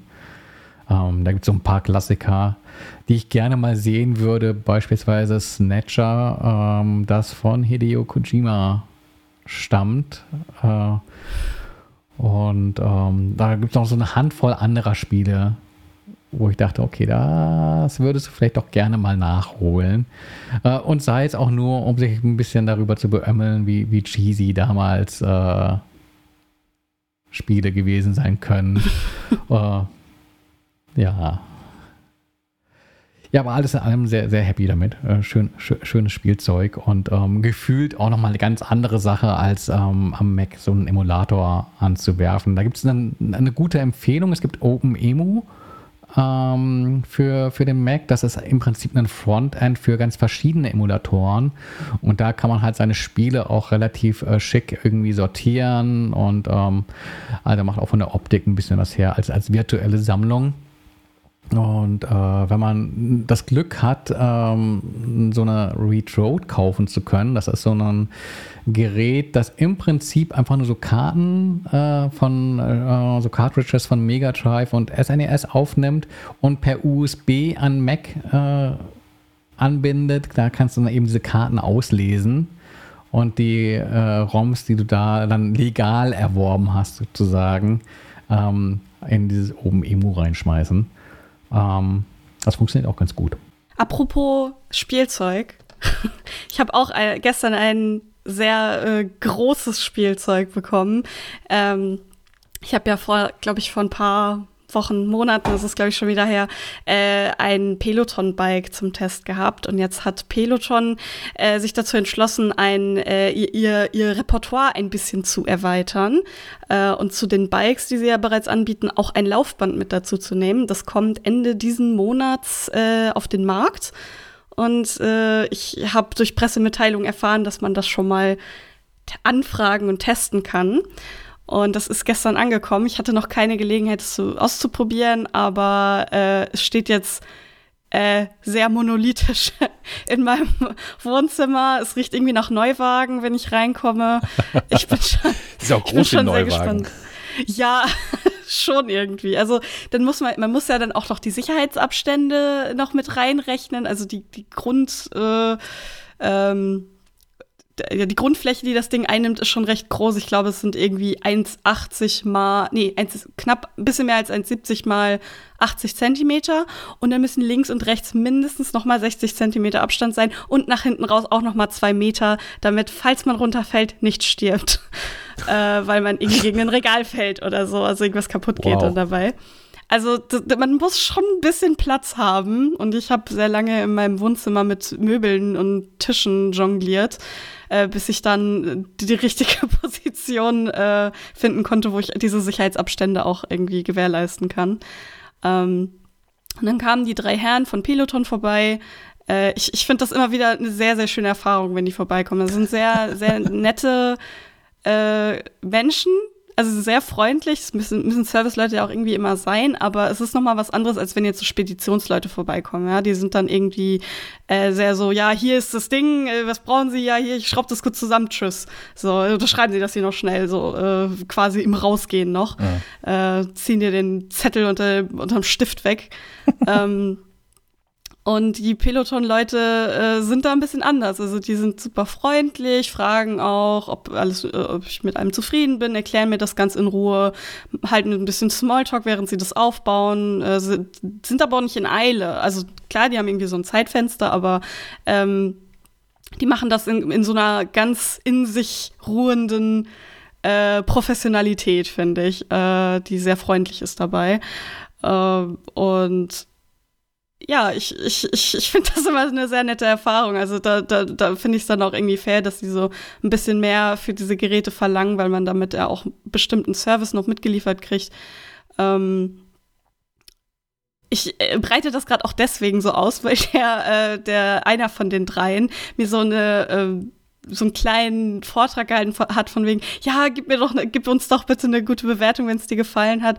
Und mir so eine Karte in die Hand gedrückt. Und ich wollte das wirklich gern machen, weil ich sehr zufrieden mit denen war, aber auf der Karte steht nicht, wo man das machen kann. Und ich habe echt lange gesucht. Und äh, deswegen dachte ich, ich nutze jetzt zumindest mal die die Podcast-Plattform, um das einmal so rauszuhauen. Also Kevin, Stefan und Patrick, ihr wart toll. Äh, und ja, genau, also ähm, wie das Ding dann ist, äh, werde ich äh, im, weiß ich nicht, nächsten, übernächsten Podcast mal berichten. Äh, es kommt auch ein Artikel dazu raus, äh, sobald der, äh, sobald das Peloton quasi offiziell auf dem Markt ist und im Heft kommt dann auch noch mal der Test. Ich habe gerade mal mit dem iPhone hier so parallel gemessen. Also in mein, in mein Büro passt das Ding dann hier nicht. Ja. Also da, das, halt, ja, das, der, der Raum ist hier genau vier Meter lang. Das Regal, was, was ihr gerade nicht sehen könnt, also ihr, die zuhört, sowieso nicht, aber auch ihr beiden nicht, was nämlich da steht, äh, hinter der Kamera, das kann da auch nicht weg. Das ist so 35, 40 Zentimeter tief. Damit habe ich hier dann noch eine verfügbare Raumlänge von 3,60. Das geht sich nicht aus, wenn ich da noch zwei Meter Platz hinter haben muss. Das geht nur, kann ich nur bei offener Tür machen hier dann. Ja, ja, ja, genau. Also das ist, äh, ich, ich habe das auch erst überhaupt nicht bedacht, als ich, äh, als ich so dachte, oh ja, ich, ne, ich nehme das einfach mal. Und dann haben sie mir so ein, so ein Vorab-Heft geschickt mit ein paar Infos und da standen die Maße drin. Und ich habe die so gesehen, war so, ah ja, was auch immer. Und dann hatte ich einen Liefertermin und dachte so, okay, dann muss ich mal schauen, wo ich so hinstelle. Das könnte ja genau in die gleiche Nische, wo das Bike vorher stand. Nein, das Bike ist sehr viel kleiner. Das braucht auch keinen richtigen Sicherheitsabstand, weil du sitzt da ja einfach drauf, bist ja quasi festgeschnallt und kannst nicht runterfallen. Ja. Ähm, nur nach links und rechts so ein bisschen Platz für deine Arme. Aber so Laufbänder sind ja schon gefährlich, ne? Also da kann ja schon was passieren, wenn man nicht aufpasst. Ähm, und äh, geriet, geriet dann schnell ins Schwitzen, als ich feststellte, oh, das Ding ist ja ganz schön groß. Es ist auch sehr hoch. Also äh, ich glaube, wenn ich mich da jetzt so nebenstelle, äh, ich bin so eins, knapp 1,70 groß. Oh, das ist nicht auf Kopfhöhe, aber auf Schulterhöhe, würde ich sagen. Ja, es ist schon, als du gestern ein Foto geschickt hast, ich war schon irritiert. Ja. Also auch, auch äh, blöderweise irritiert, weil ich meine, ich, ich mache auch regelmäßig Sport, ich sehe ja regelmäßig so Laufbänder in so einem Fitnessstudio irgendwie stehen. Aber das ist etwas völlig anderes, wenn man das in so einem Kontext von Wohnungen auf einmal sieht und denkt so, okay, krass, ja, deswegen gehen Menschen in, in Fitnessstudios und machen das da, verstehe. Mal ganz abgesehen von dem Preis, ne? Das muss Ja. man, die kosten ja auch wirklich sehr viel Geld, die Dinger. Ja. Ähm, aber ja, ich, ich habe jetzt den Luxus, das drei Monate lang auszuprobieren. Bin dann wahrscheinlich auch wieder ganz froh, wenn es weg ist, weil es jetzt mein Wohnzimmer dann doch ein bisschen durcheinander gewürfelt hat. Ja.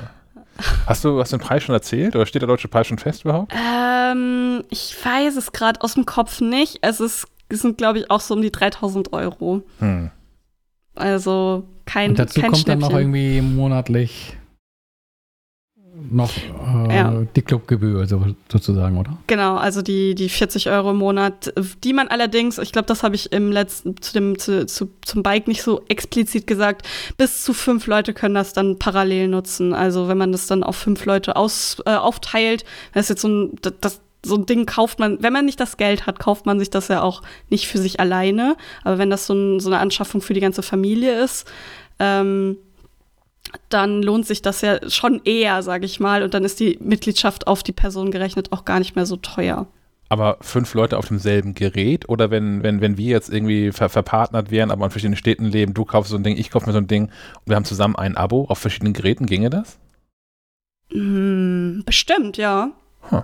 Ich glaube schon. Du Okay. musst halt dich mit einer, ID, äh, einer ID irgendwie anmelden, äh, mit einem Account, aber solange da eine Mitgliedschaft drauf ist, wüsste ich nicht, was dagegen Okay. spricht. Ja. Hm, immerhin.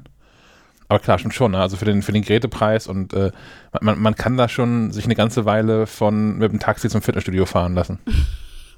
Ja, gut, dann noch minus der, der, der, der Mitgliedschaftskosten, aber Ja. klar, ja, das ist auf jeden Fall ähm, teuer, äh, muss man sich leisten können und vor allem wollen. So. Wobei das mit dem, mit dem Wollen, das kann ich ganz gut verstehen, denn ich habe hier in und um Kiel ja auch so ein paar äh, Fitnessstudios durchgespielt in den letzten ähm, Jahren und ausprobiert und habe dann auch viele wieder verlassen, weil da entweder das Personal doof war oder das Publikum uncool war oder die Räumlichkeiten irgendwie äh, nicht, nicht meinen Vorstellungen von Hygiene entsprachen oder so. Ich habe echt lange gebraucht. Das hat mir echt Überwindung gekostet, um jetzt in so einem Fitnessstudio zu sein, was auch nicht ganz günstig ist. Da zahle ich jetzt 27 Euro alle 14 Tage. Ähm, Ja. Dafür ist Sauna mit drin, was es für mich total raus, rausreißt, weil ich Sauna cool finde und Saunieren sonst ja auch schon für sich genommen recht teuer ist. Ähm, aber ja, also hätte ich das jetzt nicht gefunden, ich, ich hätte mir auch hier zu Hause irgendwas eingerichtet, wo ich zu Hause Sport machen kann. Äh, Ja. ähm, ich finde schon, So- also gerade wenn man auch nicht der, äh, nicht der sportlichste ist oder zumindest nicht ganz sportlich aussieht, finde ich es auch schon unangenehm, dann, wenn das Publikum unpassend ist, sage ich mal. Ja, ja, ich, ich verstehe auf jeden Fall, was du da meinst. Also, ähm, ich ich fühle mich auch nicht unbedingt am wohlsten in Fitnessstudios. Äh, bin auch eher so der Heimtrainer-Mensch. Mhm. Äh, deswegen habe ich auch Bock, diese Dinger zu testen. Äh, ich ich, ich finde es immer schon so aufwendig, überhaupt erst in, äh, in ein Fitnessstudio zu fahren. Vor allem, wenn man kein Auto hat, ist das noch mal nerviger.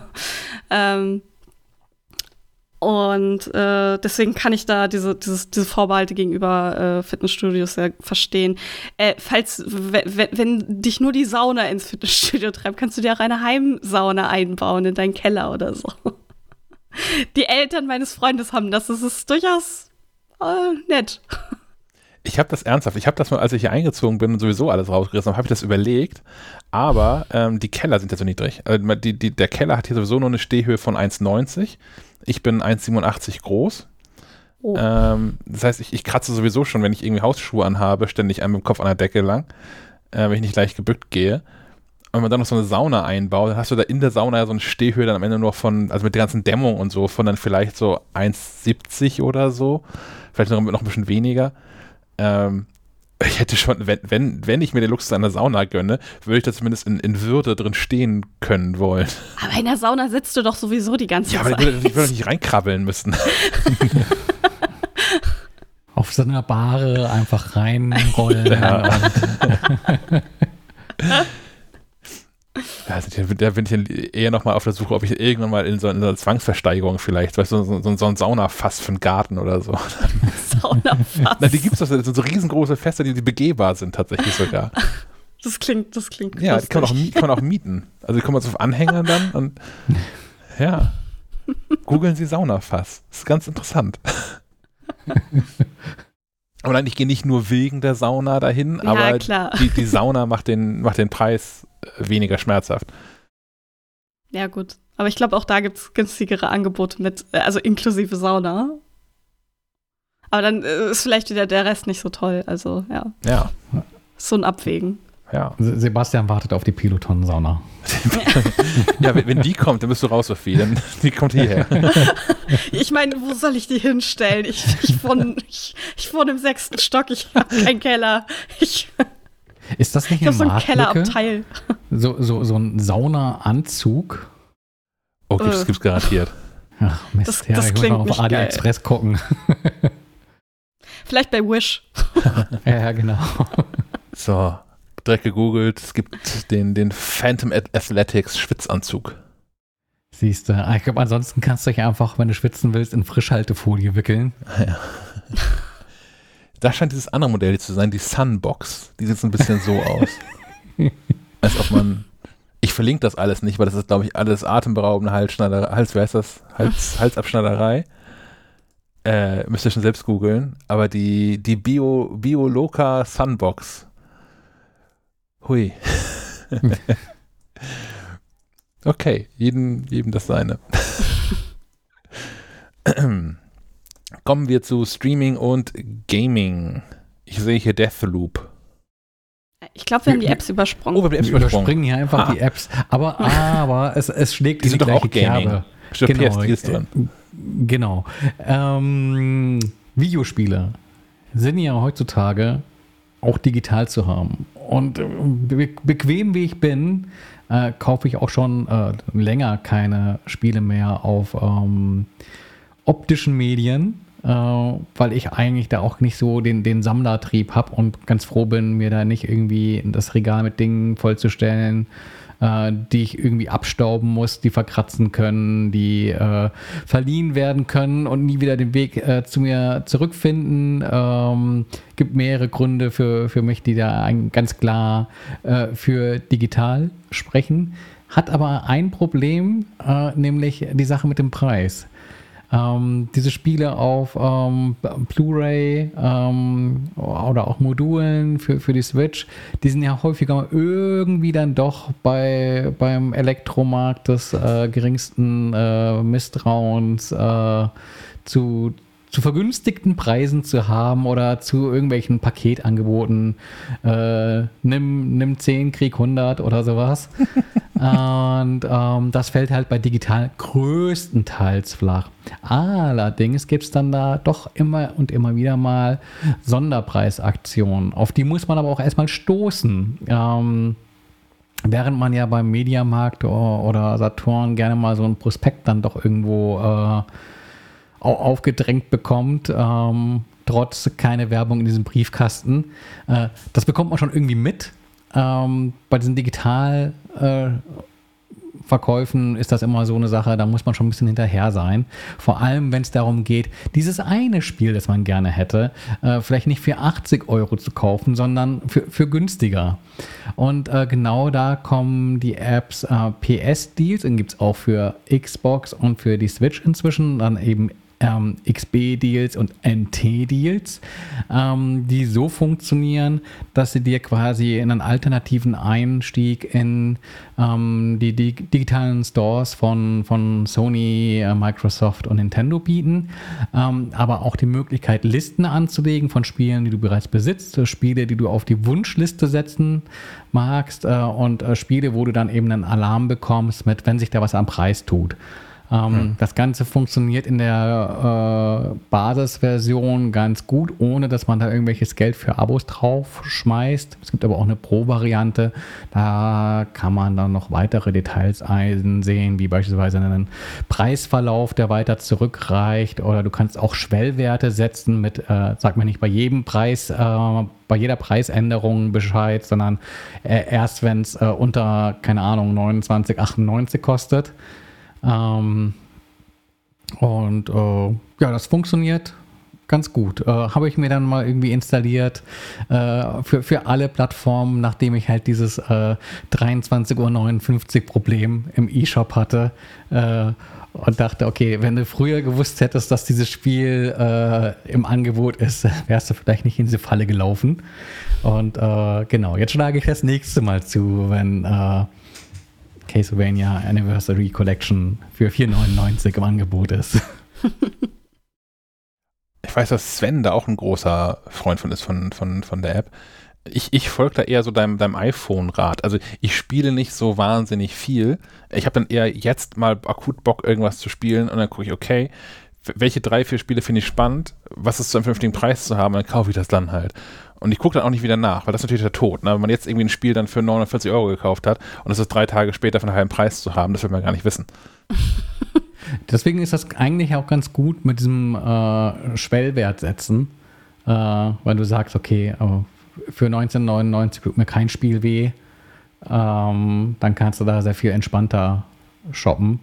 Und wenn du ohnehin nicht der Typ bist, der sagt, oh jetzt, äh, ich hype mich erstmal bis zum Release von äh, Deathloop und schlag dann gleich äh, am ersten Tag zu oder hab's sogar vorbestellt, ähm, dann klar bist du in der besseren Situation, äh, einfach abzuwarten, wenn du dann auch mal die Zeit hast zu spielen und wirst in Sachen Preis dann immer profitieren, äh, aber höchstwahrscheinlich irgendwie profitieren, weil äh, Sp Spiele werden auch digital eher günstiger als, als teurer mit der Zeit. Was hat man eigentlich davon, ein Spiel digital vorzubestellen? Das habe ich noch nie gemacht. Bringt einem das, bringt mir das irgendwas aus, dass ich das mal Geld früher weg ist? Genau, das, die, die Publisher freuen sich natürlich, wenn du äh, vorbestellst, weil dann haben die erstmal dein Geld. Äh, und da gibt es auch ähm, nicht bei allen so Rückerstattungsrichtlinien, die dir als Kunden äh, entgegenkommen.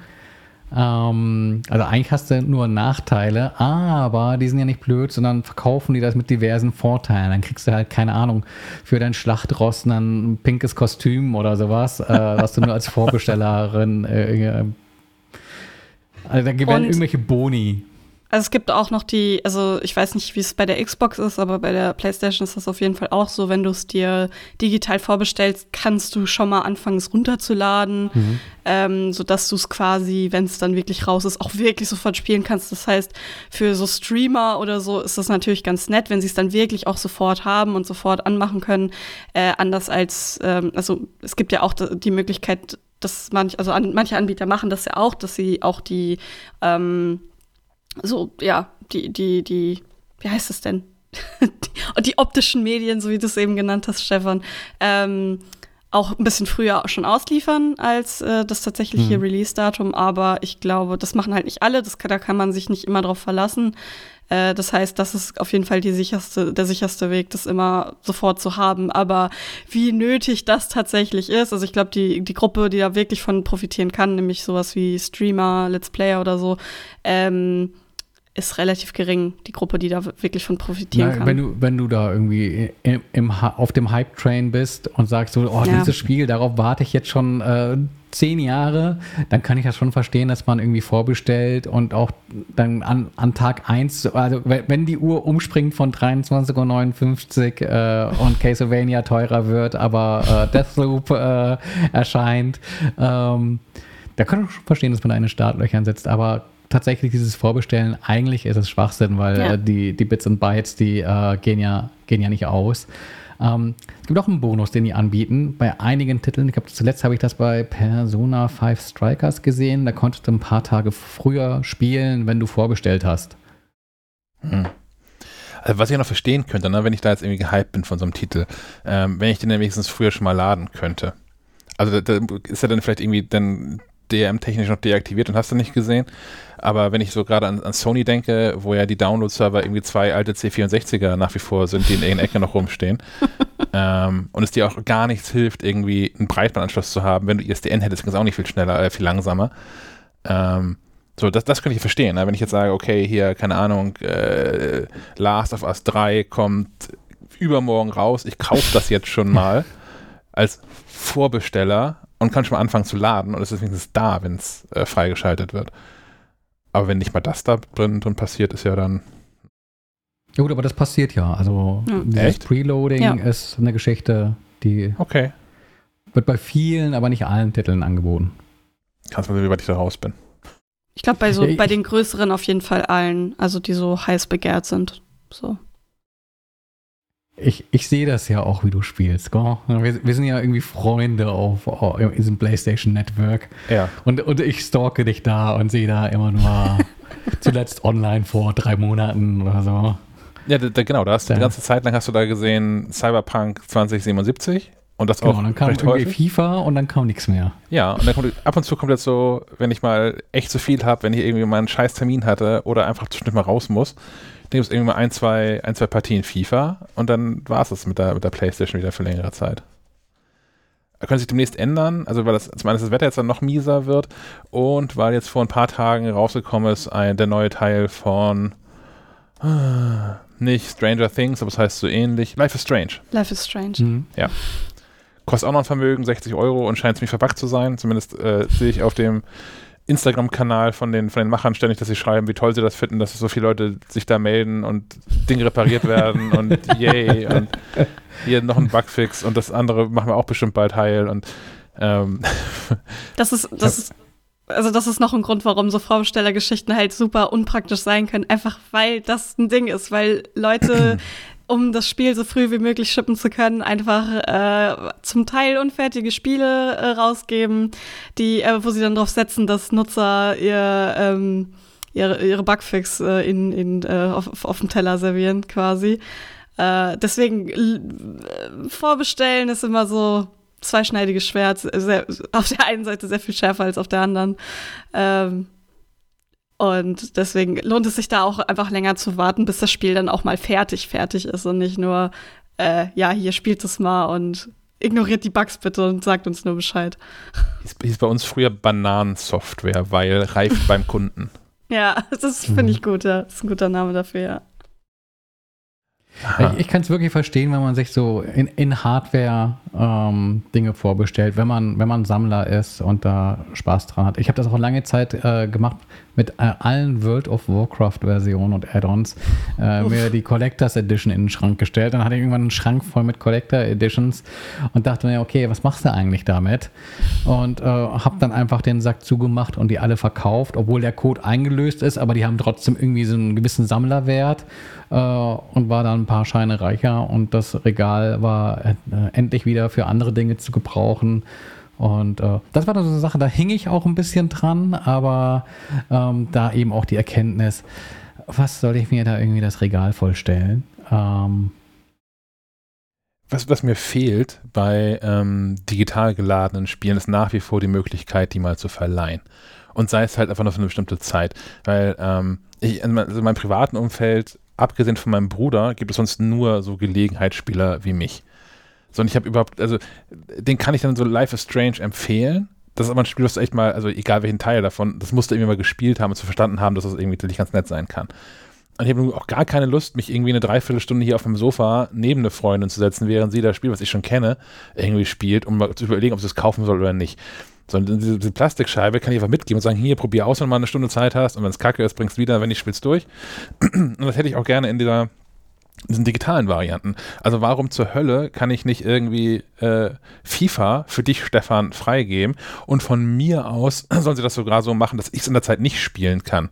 Also dass man das eins zu eins so hat wie mit den Plastikscheiben. Ja gut, ist natürlich auch ein Grund, äh, warum Hersteller den Digitalvertrieb forcieren, weil das genau nicht funktioniert. Ähm, aber es gibt auch ein paar Titel, äh, die haben das relativ clever gelöst. Ähm, It Takes Two, dieses Mhm. Jahr erschienen, ist so ein äh, Koop-Spiel, ähm, das tatsächlich nur eine Person kaufen muss, man es aber trotzdem auch übers Netz ähm, mit äh, einem Freund, einer Freundin spielen kann, ohne dass äh, die Person auch das Spiel kaufen muss. Da gibt es einfach dann so einen Freundespass. Und ähm, das fand ich in dem Fall eine ganz clevere Lösung. Aber Es gibt- das mit dem Verleihen, Also es gibt noch die Option bei der PlayStation auch wieder, ich bin ein PlayStation-Mensch, ähm, diese, diese, die, diese Option von primärer und äh, sekundärer äh, PlayStation, sodass wenn du jetzt zum Beispiel, ähm, wenn, wenn du jemanden hast, der auch eine, äh, eine PlayStation hat, dann kannst du quasi dessen PlayStation als die primäre PlayStation äh, auswählen äh, mit deinem Account. Und dann kann er da auch drauf zugreifen auf deine Spielebibliothek.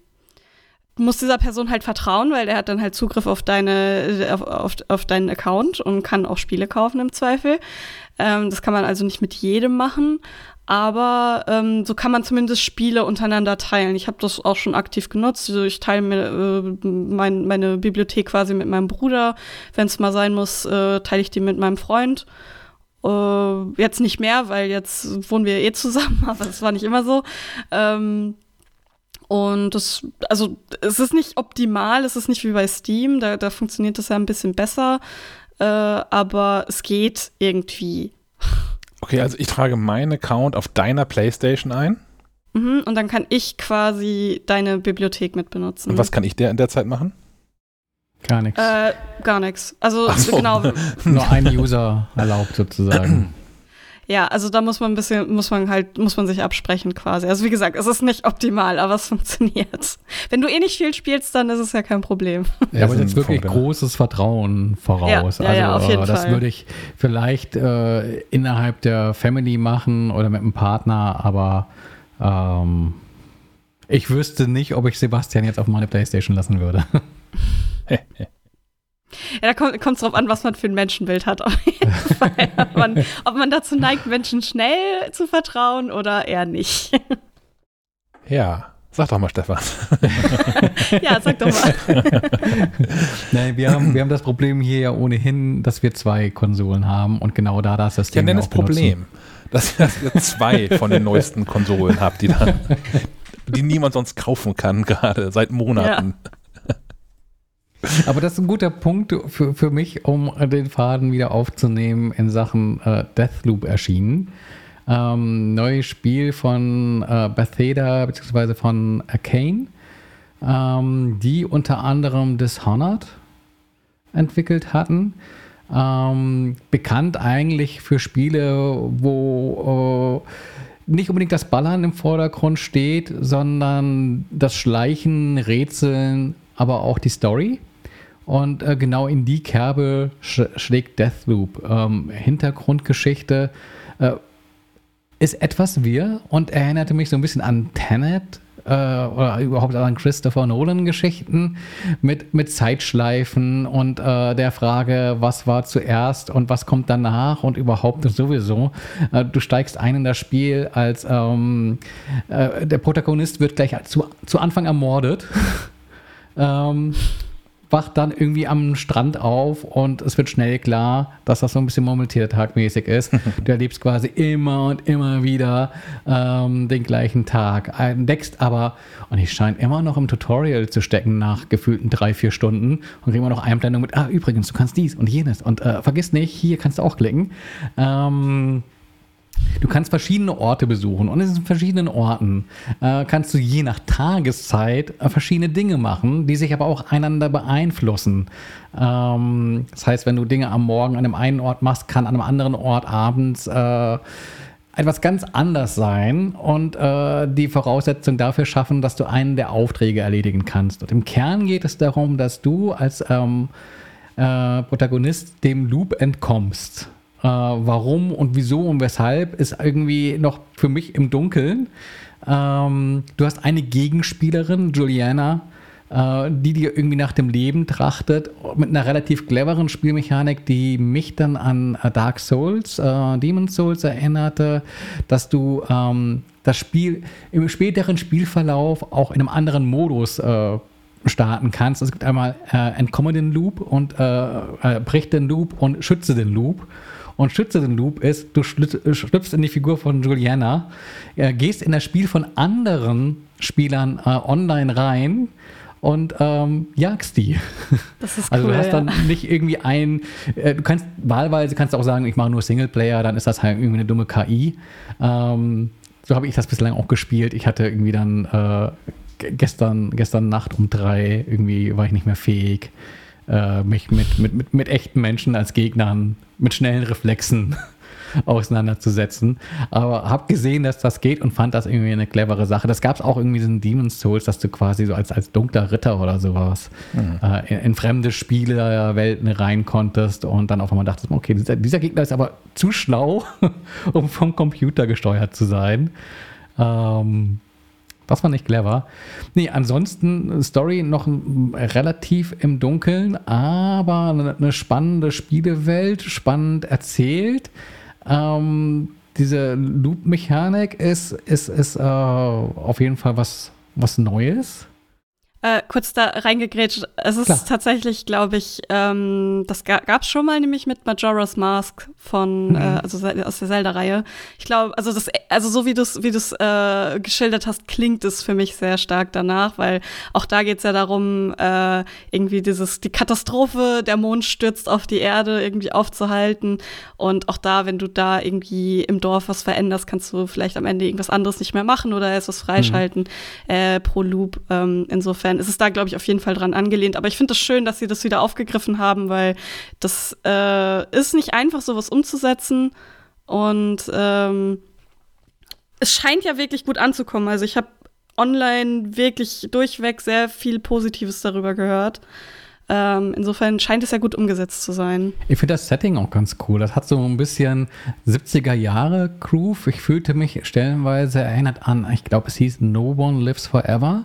Einen Ego-Shooter, der auch schon äh, gefühlte Jahrzehnte zurückliegt und wo Fans nach, einem, nach einer Neuauflage äh, lechzen, äh, wo du eine Geheimagentin spielst. Und das war halt eben auch so, so ein bisschen schrägeres äh, Setting und ähm, genau da auch bei Deathloop. Also die Gegner tragen Masken und sehen teilweise aus wie so Schaufensterpuppen und äh, du kannst Gespräche belauschen, die aber irgendwie noch nicht so richtig Sinn ergeben.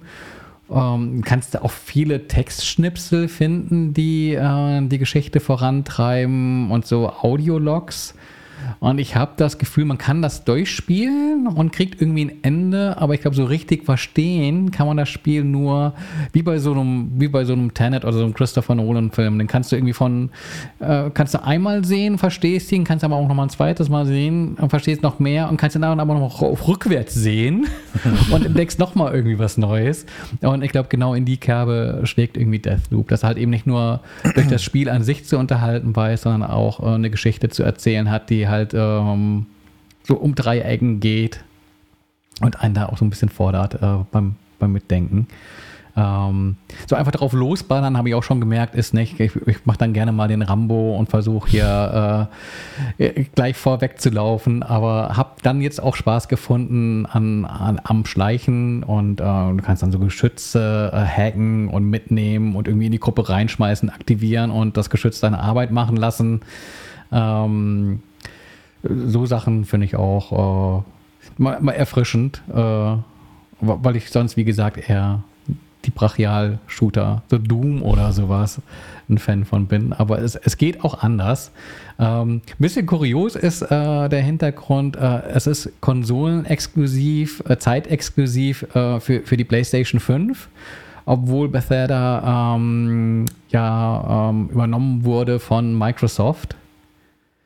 Und äh, jetzt auch die Ansage ist, die kommenden Spiele sind dann eben Microsoft exklusiv. Aber ähm, das war quasi der letzte Titel, wo wahrscheinlich auch Verträge bestanden, die zu erfüllen waren.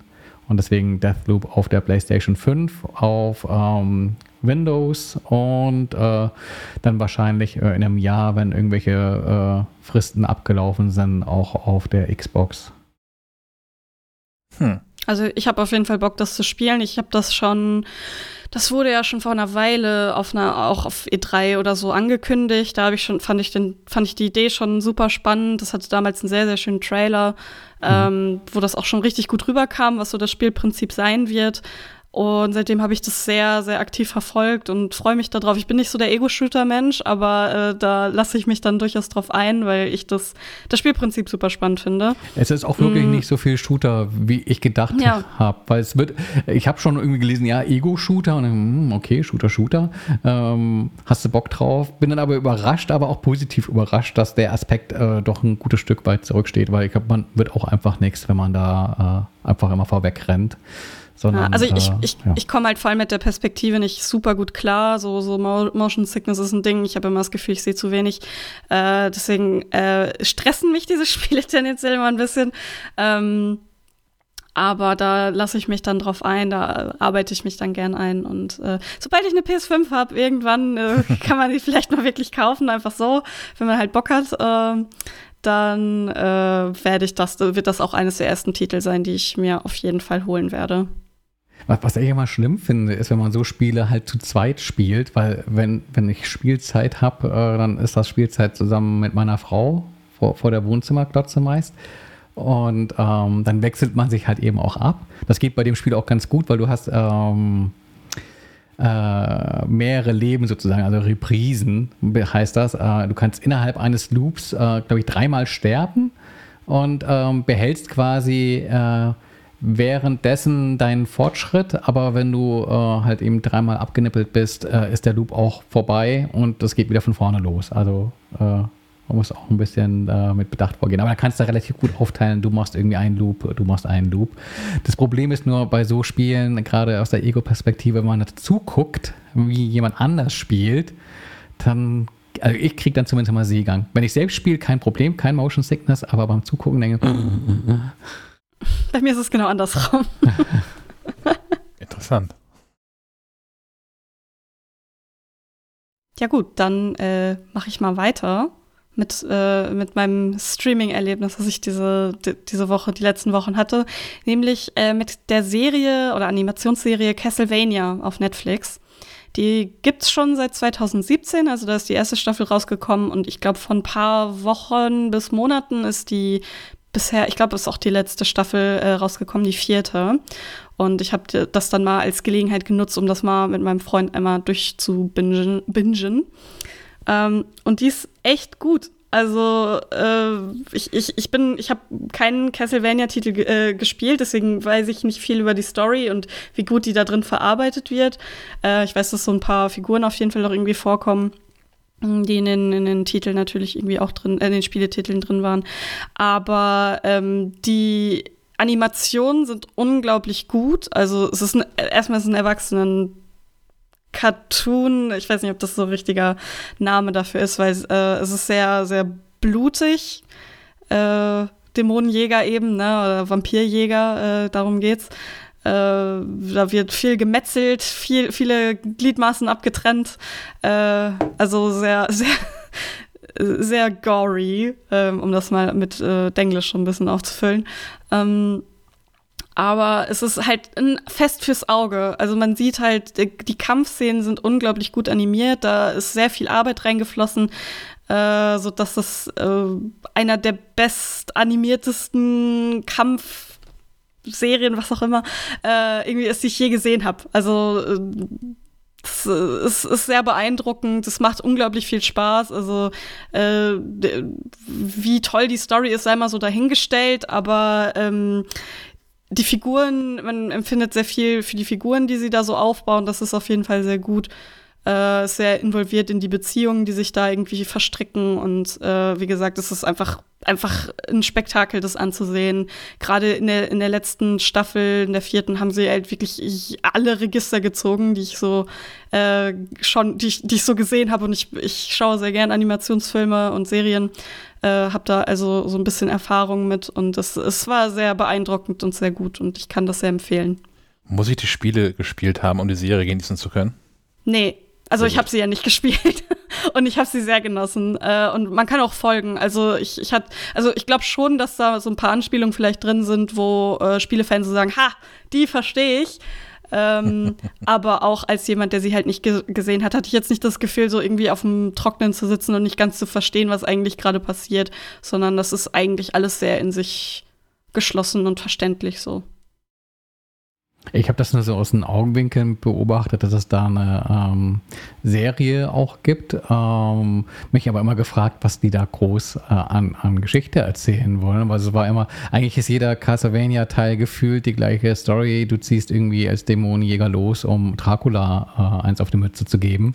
Ähm, das habe ich auch tatsächlich die Tage gemacht. Äh, Bogen zurück zum Super NT ähm, und ähm, Super Castlevania 4 äh, eingelegt. Ähm, da auch, ich, stehe jetzt vom letzten, letzten Boss äh, und äh, habe mich da so ein bisschen hingeschummelt, weil ich diese Safe State Funktion in diesem Spiel sehr zu schätzen gelernt habe. Ähm, aber da beiße ich noch auf Granit. Da muss ich noch, noch mal eine Stunde Arbeit draufschmeißen, bis ich da den äh, Endbildschirm sehe. Aber ähm, ja, äh, vielleicht gucke ich auch mal in diese Serie rein. Einfach ja. weil ich gespannt bin, was, was man aus, aus dem Thema, ich laufe von links nach rechts mit einer Peitsche und äh, haut Zombies und anderes äh, Gesocks äh, machen kann. also viel Action, wie gesagt, ne? Ähm, die erste, die erste Staffel geht halt darum. Die ist auch sehr kurz. Ich glaube, es sind nur vier Folgen. Danach sind es, glaube ich, so mal um die sechs, sechs bis zehn oder so. Äh, also kann man auch schnell gucken. Die Folgen sind auch nur 20 Minuten, 20 Minuten, eine halbe Stunde, irgendwie so um den Dreh lang.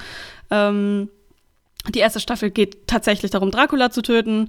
Äh, danach äh, fächert, fächert, sich das so ein bisschen auf, würde ich sagen. Es, es, gibt auf jeden Fall Abwechslung genug, dass man jetzt nicht den Eindruck hat, okay, ich gucke jetzt vier Staffeln lang immer wieder das Gleiche. vier Staffeln Dracula bashen. Ja. Okay, ich habe nichts geguckt. Ich habe nur den Apple-Wahnsinn mir angeguckt und äh, Dinge gemacht. Ich hab, kann nichts Neues berichten, außer ich habe ähm, ich habe tatsächlich diese, diese Schumacher-Dokumentation gesehen. Ähm, kann, ich, kann ich empfehlen. Ich habe mir die gestern auf die Liste gepackt, also mache ich dann. Ja. Also wenn man sich für Formel 1 früher mal interessiert hat, kann ich das empfehlen, aber sonst ähm, es ist halt schon Fanservice und auch nicht viel mehr, glaube ich. Oh, okay, dann gucke ich sie vielleicht auch nicht. ich bin äh, irgendwie, also mein Vater hat früher mal Formel 1 geguckt und dann wurden wir halt gezwungen mitzugucken, weil wenn, wenn, die, wenn die Flimmerkiste läuft, dann setzt man sich da als Kind auch schon mal einfach so davor, auch wenn es langweilig ist. äh, zumindest habe ich das immer gern gemacht. Äh, aber ich bin irgendwie in die, die Person Michael Schumacher irgendwie immer sehr involviert gewesen und bin da auch immer äh, sehr interessiert dran, irgendwie Dinge zu, über den noch zu erfahren oder einfach zu wissen, wie es dem so geht und so. Deswegen, äh, ja. Die, die Dokumentation umspannt vor allem die ähm so die frühen Jahre, also 94 bis mhm. 2000, bis es dann endlich im vierten Anlauf, wo es auf der Kippe stand, ob er bei Ferrari einfach rausfliegt, nach äh, drei oder vier ähm, Jahren ohne, ohne Titel. 2000 den ersten Titel geholt hat und dann ja irgendwie sechs in Folge dahingelegt hat. Aber eigentlich hört der eigentliche Teil der Dokumentation hört dann auch 2000 auf. So, das ja. ist irgendwie der, der, der Weg zu dem, also über den ersten Titel, den er vorher schon für Benetton, Benetton, ich glaube ja, Benetton geholt hat, äh, hin zum ersten Ferrari-Titel und dann ist eigentlich ähm, ähm, vorbei. Klingt aber auch spannend, da war ich ja noch zu jung, um das irgendwie aktiv mitzukriegen, wie das so bei dem lief. Aber äh, apropos Dokus, ich habe gestern die ähm, 9-11-Doku auf äh, Apple TV oh, ja. Plus gesehen. Ähm, ich fand die also ich, ich finde es immer spannend. Leute sagen immer, ich weiß ganz genau, was, an, was ich an 9-11 so gemacht habe. Ähm, ich war da sieben Jahre alt, ich kann mich nicht dran erinnern, also ich weiß es nicht mehr. Ähm, habe halt immer so diese groben Bilder im Auge, so irgendwie Türme stützen ein, Staubwolken überall. Aber das mal so auch auf so einem Zeitstrahl mitzukriegen, fand ich sehr schlimm also auf gute Weise, wenn man das so sagen kann. Also äh, mir war das nie so klar, was das, ähm, wie lange das ja auch gedauert hat, wie, wie absurd nah Leute an diesem brennenden Hochhaus standen, äh, das dann einfach eingestürzt ist und im zweiten Jahr immer noch super nah dran. Also das, das fand ich so schlimm. Dann hört man ja auch die, die Schreie auf den Aufnahmen, was auch furchtbar ist. Ähm, also insofern, das fand ich irgendwie sehr beeindruckend, das mal so auf einem Punkt zu sehen. Was mich so ein bisschen gestört hat an dieser Doku, war dieser ganz klare Fokus auf Amerika ist das Opfer in dieser Geschichte. Und ja, Amerika ist ein, also da, was da passiert ist, war furchtbar und die Menschen, die da gestorben sind, haben das alle nicht verdient. Aber so zu tun, als wäre das total überraschend gewesen und als hätte da niemand sich denken können, dass da vielleicht irgendwelche Sachen brodeln und äh, Amerika da vielleicht vielleicht sich nicht, nicht unschuldig in dieser Geschichte ist, dass da so eine Aggression überhaupt erst entstehen konnte, fand ich irgendwie sehr, sehr problematisch, dass das überhaupt nicht thematisiert wurde. Mal ganz zu schweigen von dem, dem was danach noch passiert ist. Also klar, es geht irgendwie darum, äh, wie, dieser, wie dieser Tag war. Aber ich, ich fand die Einordnung war nicht da von dieser ganzen Geschichte. Aber Und das war auch nicht, nicht Aufgabe der mhm. Dokumentation, weil es eben auch äh, der, der Fokus war auf, das war der Tag und vor allem das war der Tag auch aus Sicht des Präsidenten, wo ich den da. Aspekt interessant finde, wie sehr auf einmal George W. Bush als Staatsmann von Format dasteht, jetzt wo man irgendwie einen Trump hat über sich hat ergehen lassen müssen. Und äh, das und zum anderen der Punkt, wie das dann doch, äh, man hat das Gefühl, das ist gar nicht so lange her, aber es scheint äh, mit Blick auf die Technik äh, Jahrhunderte her zu sein, was die für Probleme hatten, äh, dem Präsidenten quasi zeitnah die Informationen bereitzustellen, weil irgendwie die Technik nicht mitspielte.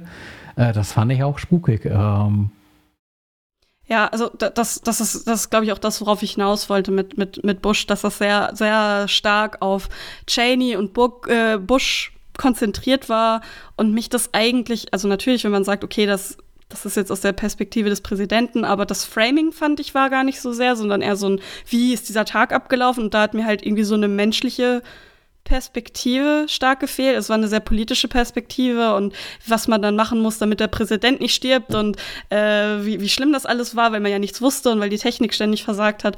Äh, mir hat halt total gefehlt, wie das für Menschen, echte Menschen waren, die auch so richtig dort waren und irgendwie sehr, sehr viel stärker davon betroffen waren, weil da Angehörige gestorben sind und so weiter. Oder, äh, ne, also Aber dann wäre das eine Sache, die man vielleicht in, in, einer, äh, in einem zweiten Stück hätte aufarbeiten können, dass man sagt, okay, es gibt den Tag aus verschiedenen Perspektiven. Das wäre vielleicht überhaupt äh, eine Idee gewesen, das so Ja, ja, aufzuarbeiten. Einmal äh, aus Sicht der, der Politik und der Agierenden äh, auf der einen Seite, ähm, aber auch derjenigen, die den Anschlag ausgeführt haben und aber auch der, den, derjenigen vor allem, die ähm, die Betroffenen letztlich waren.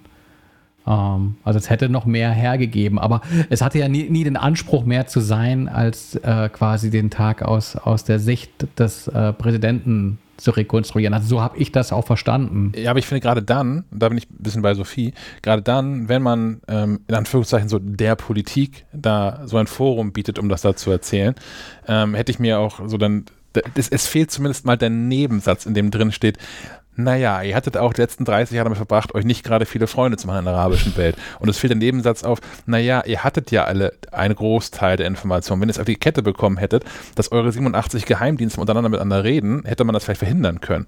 So sowas fehlt dann da irgendwie, dass das äh, dann Politiker, die ähm, damals an der Macht waren und in Teilen ja auch schon in Jahren davor, vielleicht auch nicht in Ämtern, sondern aber in verschiedenen Ministerien ähm, da unterwegs waren und beteiligt waren an den Anführungszeichen Vorarbeiten quasi, ähm, unwidersprochen einfach als, aus ihrer Sicht äh, erzählen können, wie das abgelaufen ist, finde ich, fand ich auch ein bisschen dünn. Also ich habe das, hab das gerne geguckt, weil es irgendwie, ich habe diese, ich interessiere mich dafür oder habe mich dafür interessiert, ich habe diese Informationen alle irgendwie irgendwo im Hinterstübchen parat. Und ich fand es total, mh, nett ist das falsche Wort, aber ich fand es nett, ähm, mal zu sehen, wie das so verbuscht abgelaufen ist, diese, diese Stunden danach. So und ähm, gegen, gegen was für, für systemische Widerstände der auch ankämpfen musste, um überhaupt dahin zu kommen, wo er hin wollte und so. Das ist schon teilweise, das ist, äh, teilweise absurd mit anzuschauen, was da alles so abgeht äh, oder abging. Aber auch interessant, was alles damals schon gefilmt worden ist. Also in Anbetracht von, wir reden von 2001. Wir haben noch sechs, sechs Jahre, bis Smartphones irgendwie eine echte Realität werden. Ähm, wie, wie viel damals schon so mitgefilmt worden ist, finde ich äh, dann auch wieder interessant. Ja. Also ich, ich wollte jetzt auch nicht sagen, dass er, dass sie sonst irgendwie schlecht war, die Doku. Ich, mir Nee, fehlte nee. einfach nur so ein bisschen dieser, dieser ähm, ja, historische Kontext, sage ich mal, dass man das auch so ein bisschen weniger, also es ist sehr, es ist sehr pro Amerika, pro Politik aus dieser Zeit. Und das ist halt, wenn man das halt aus heutiger Perspektive betrachtet, halt nicht so einfach, wie sie es da halt darstellen, weil es halt Ja. viel komplizierter ist, diese ganze Geschichte. Ja, gerade auch im Lichte dessen, was ich in der letzten Episode so erzählt habe, so, dass ja gerade auch andere Dokumentationen ähm, veröffentlicht worden sind, unter anderem zu, zu, zu Slahi, der dann, also eine direkte Konsequenz daraus, dass, dass dann so ein Typ dann 14 Jahre in, in Guantanamo, naja, 14 Jahre im Knast und ein Großteil davon in, in Guantanamo landet, ähm, ohne Anklage und äh, ohne Mhm. je Schuldigspruch. Das, das, das resultiert ja alles daraus. Ähm, ja, ich hätte mir also bei der Dokumentation mir auch ein bisschen mehr gewünscht. Ähm, diese, diese Dokumentationsreihe auf Netflix, die es dazu gibt, finde ich da schon ein bisschen besser, weil die das so in einzelne Kapitel einteilt. Und klar, das verschwimmt alles miteinander, weil auch alles miteinander zu tun hat, aber ähm, die finde ich vom Aufbau her besser. Filmisch und so rein, rein macherisch finde ich dann die von Apple wieder deutlich besser. So, der hat irgendwie, das ist irgendwie für, für mich ein klarer roter Faden und das ist gut gemacht und man bleibt da auch irgendwie dran. Und ja, die haben natürlich auch den Vorteil, dass sie irgendwie Bush haben. Das ist natürlich schon nochmal irgendwie cool, dass dann Bush 20 Jahre später da von der Kamera sitzt und erzählt, wie das nun irgendwie so ist. Und ähm, um das für mich abzuschließen, das ist auch, das habe ich in einer Freundin schon mal gesagt, auch nur halb im Spaß. Das ist ziemlich genau das, was Stefan gerade sagte. Bei allem Scheiß, den Trump so verzapft hat, was ich ihm wirklich nicht verzeihe, ist, dass ich auf einmal Bush mag. ja. Das ist halt echt wahr, ja. ja. Auf einmal wirkt der nicht mehr wie ein Trottel und wie das Schlimmste, was uns passieren konnte. Und es war schon wirklich schlimm mit Bush und unter Bush. Ah, naja. Gut. Ich glaube, das war's, oder?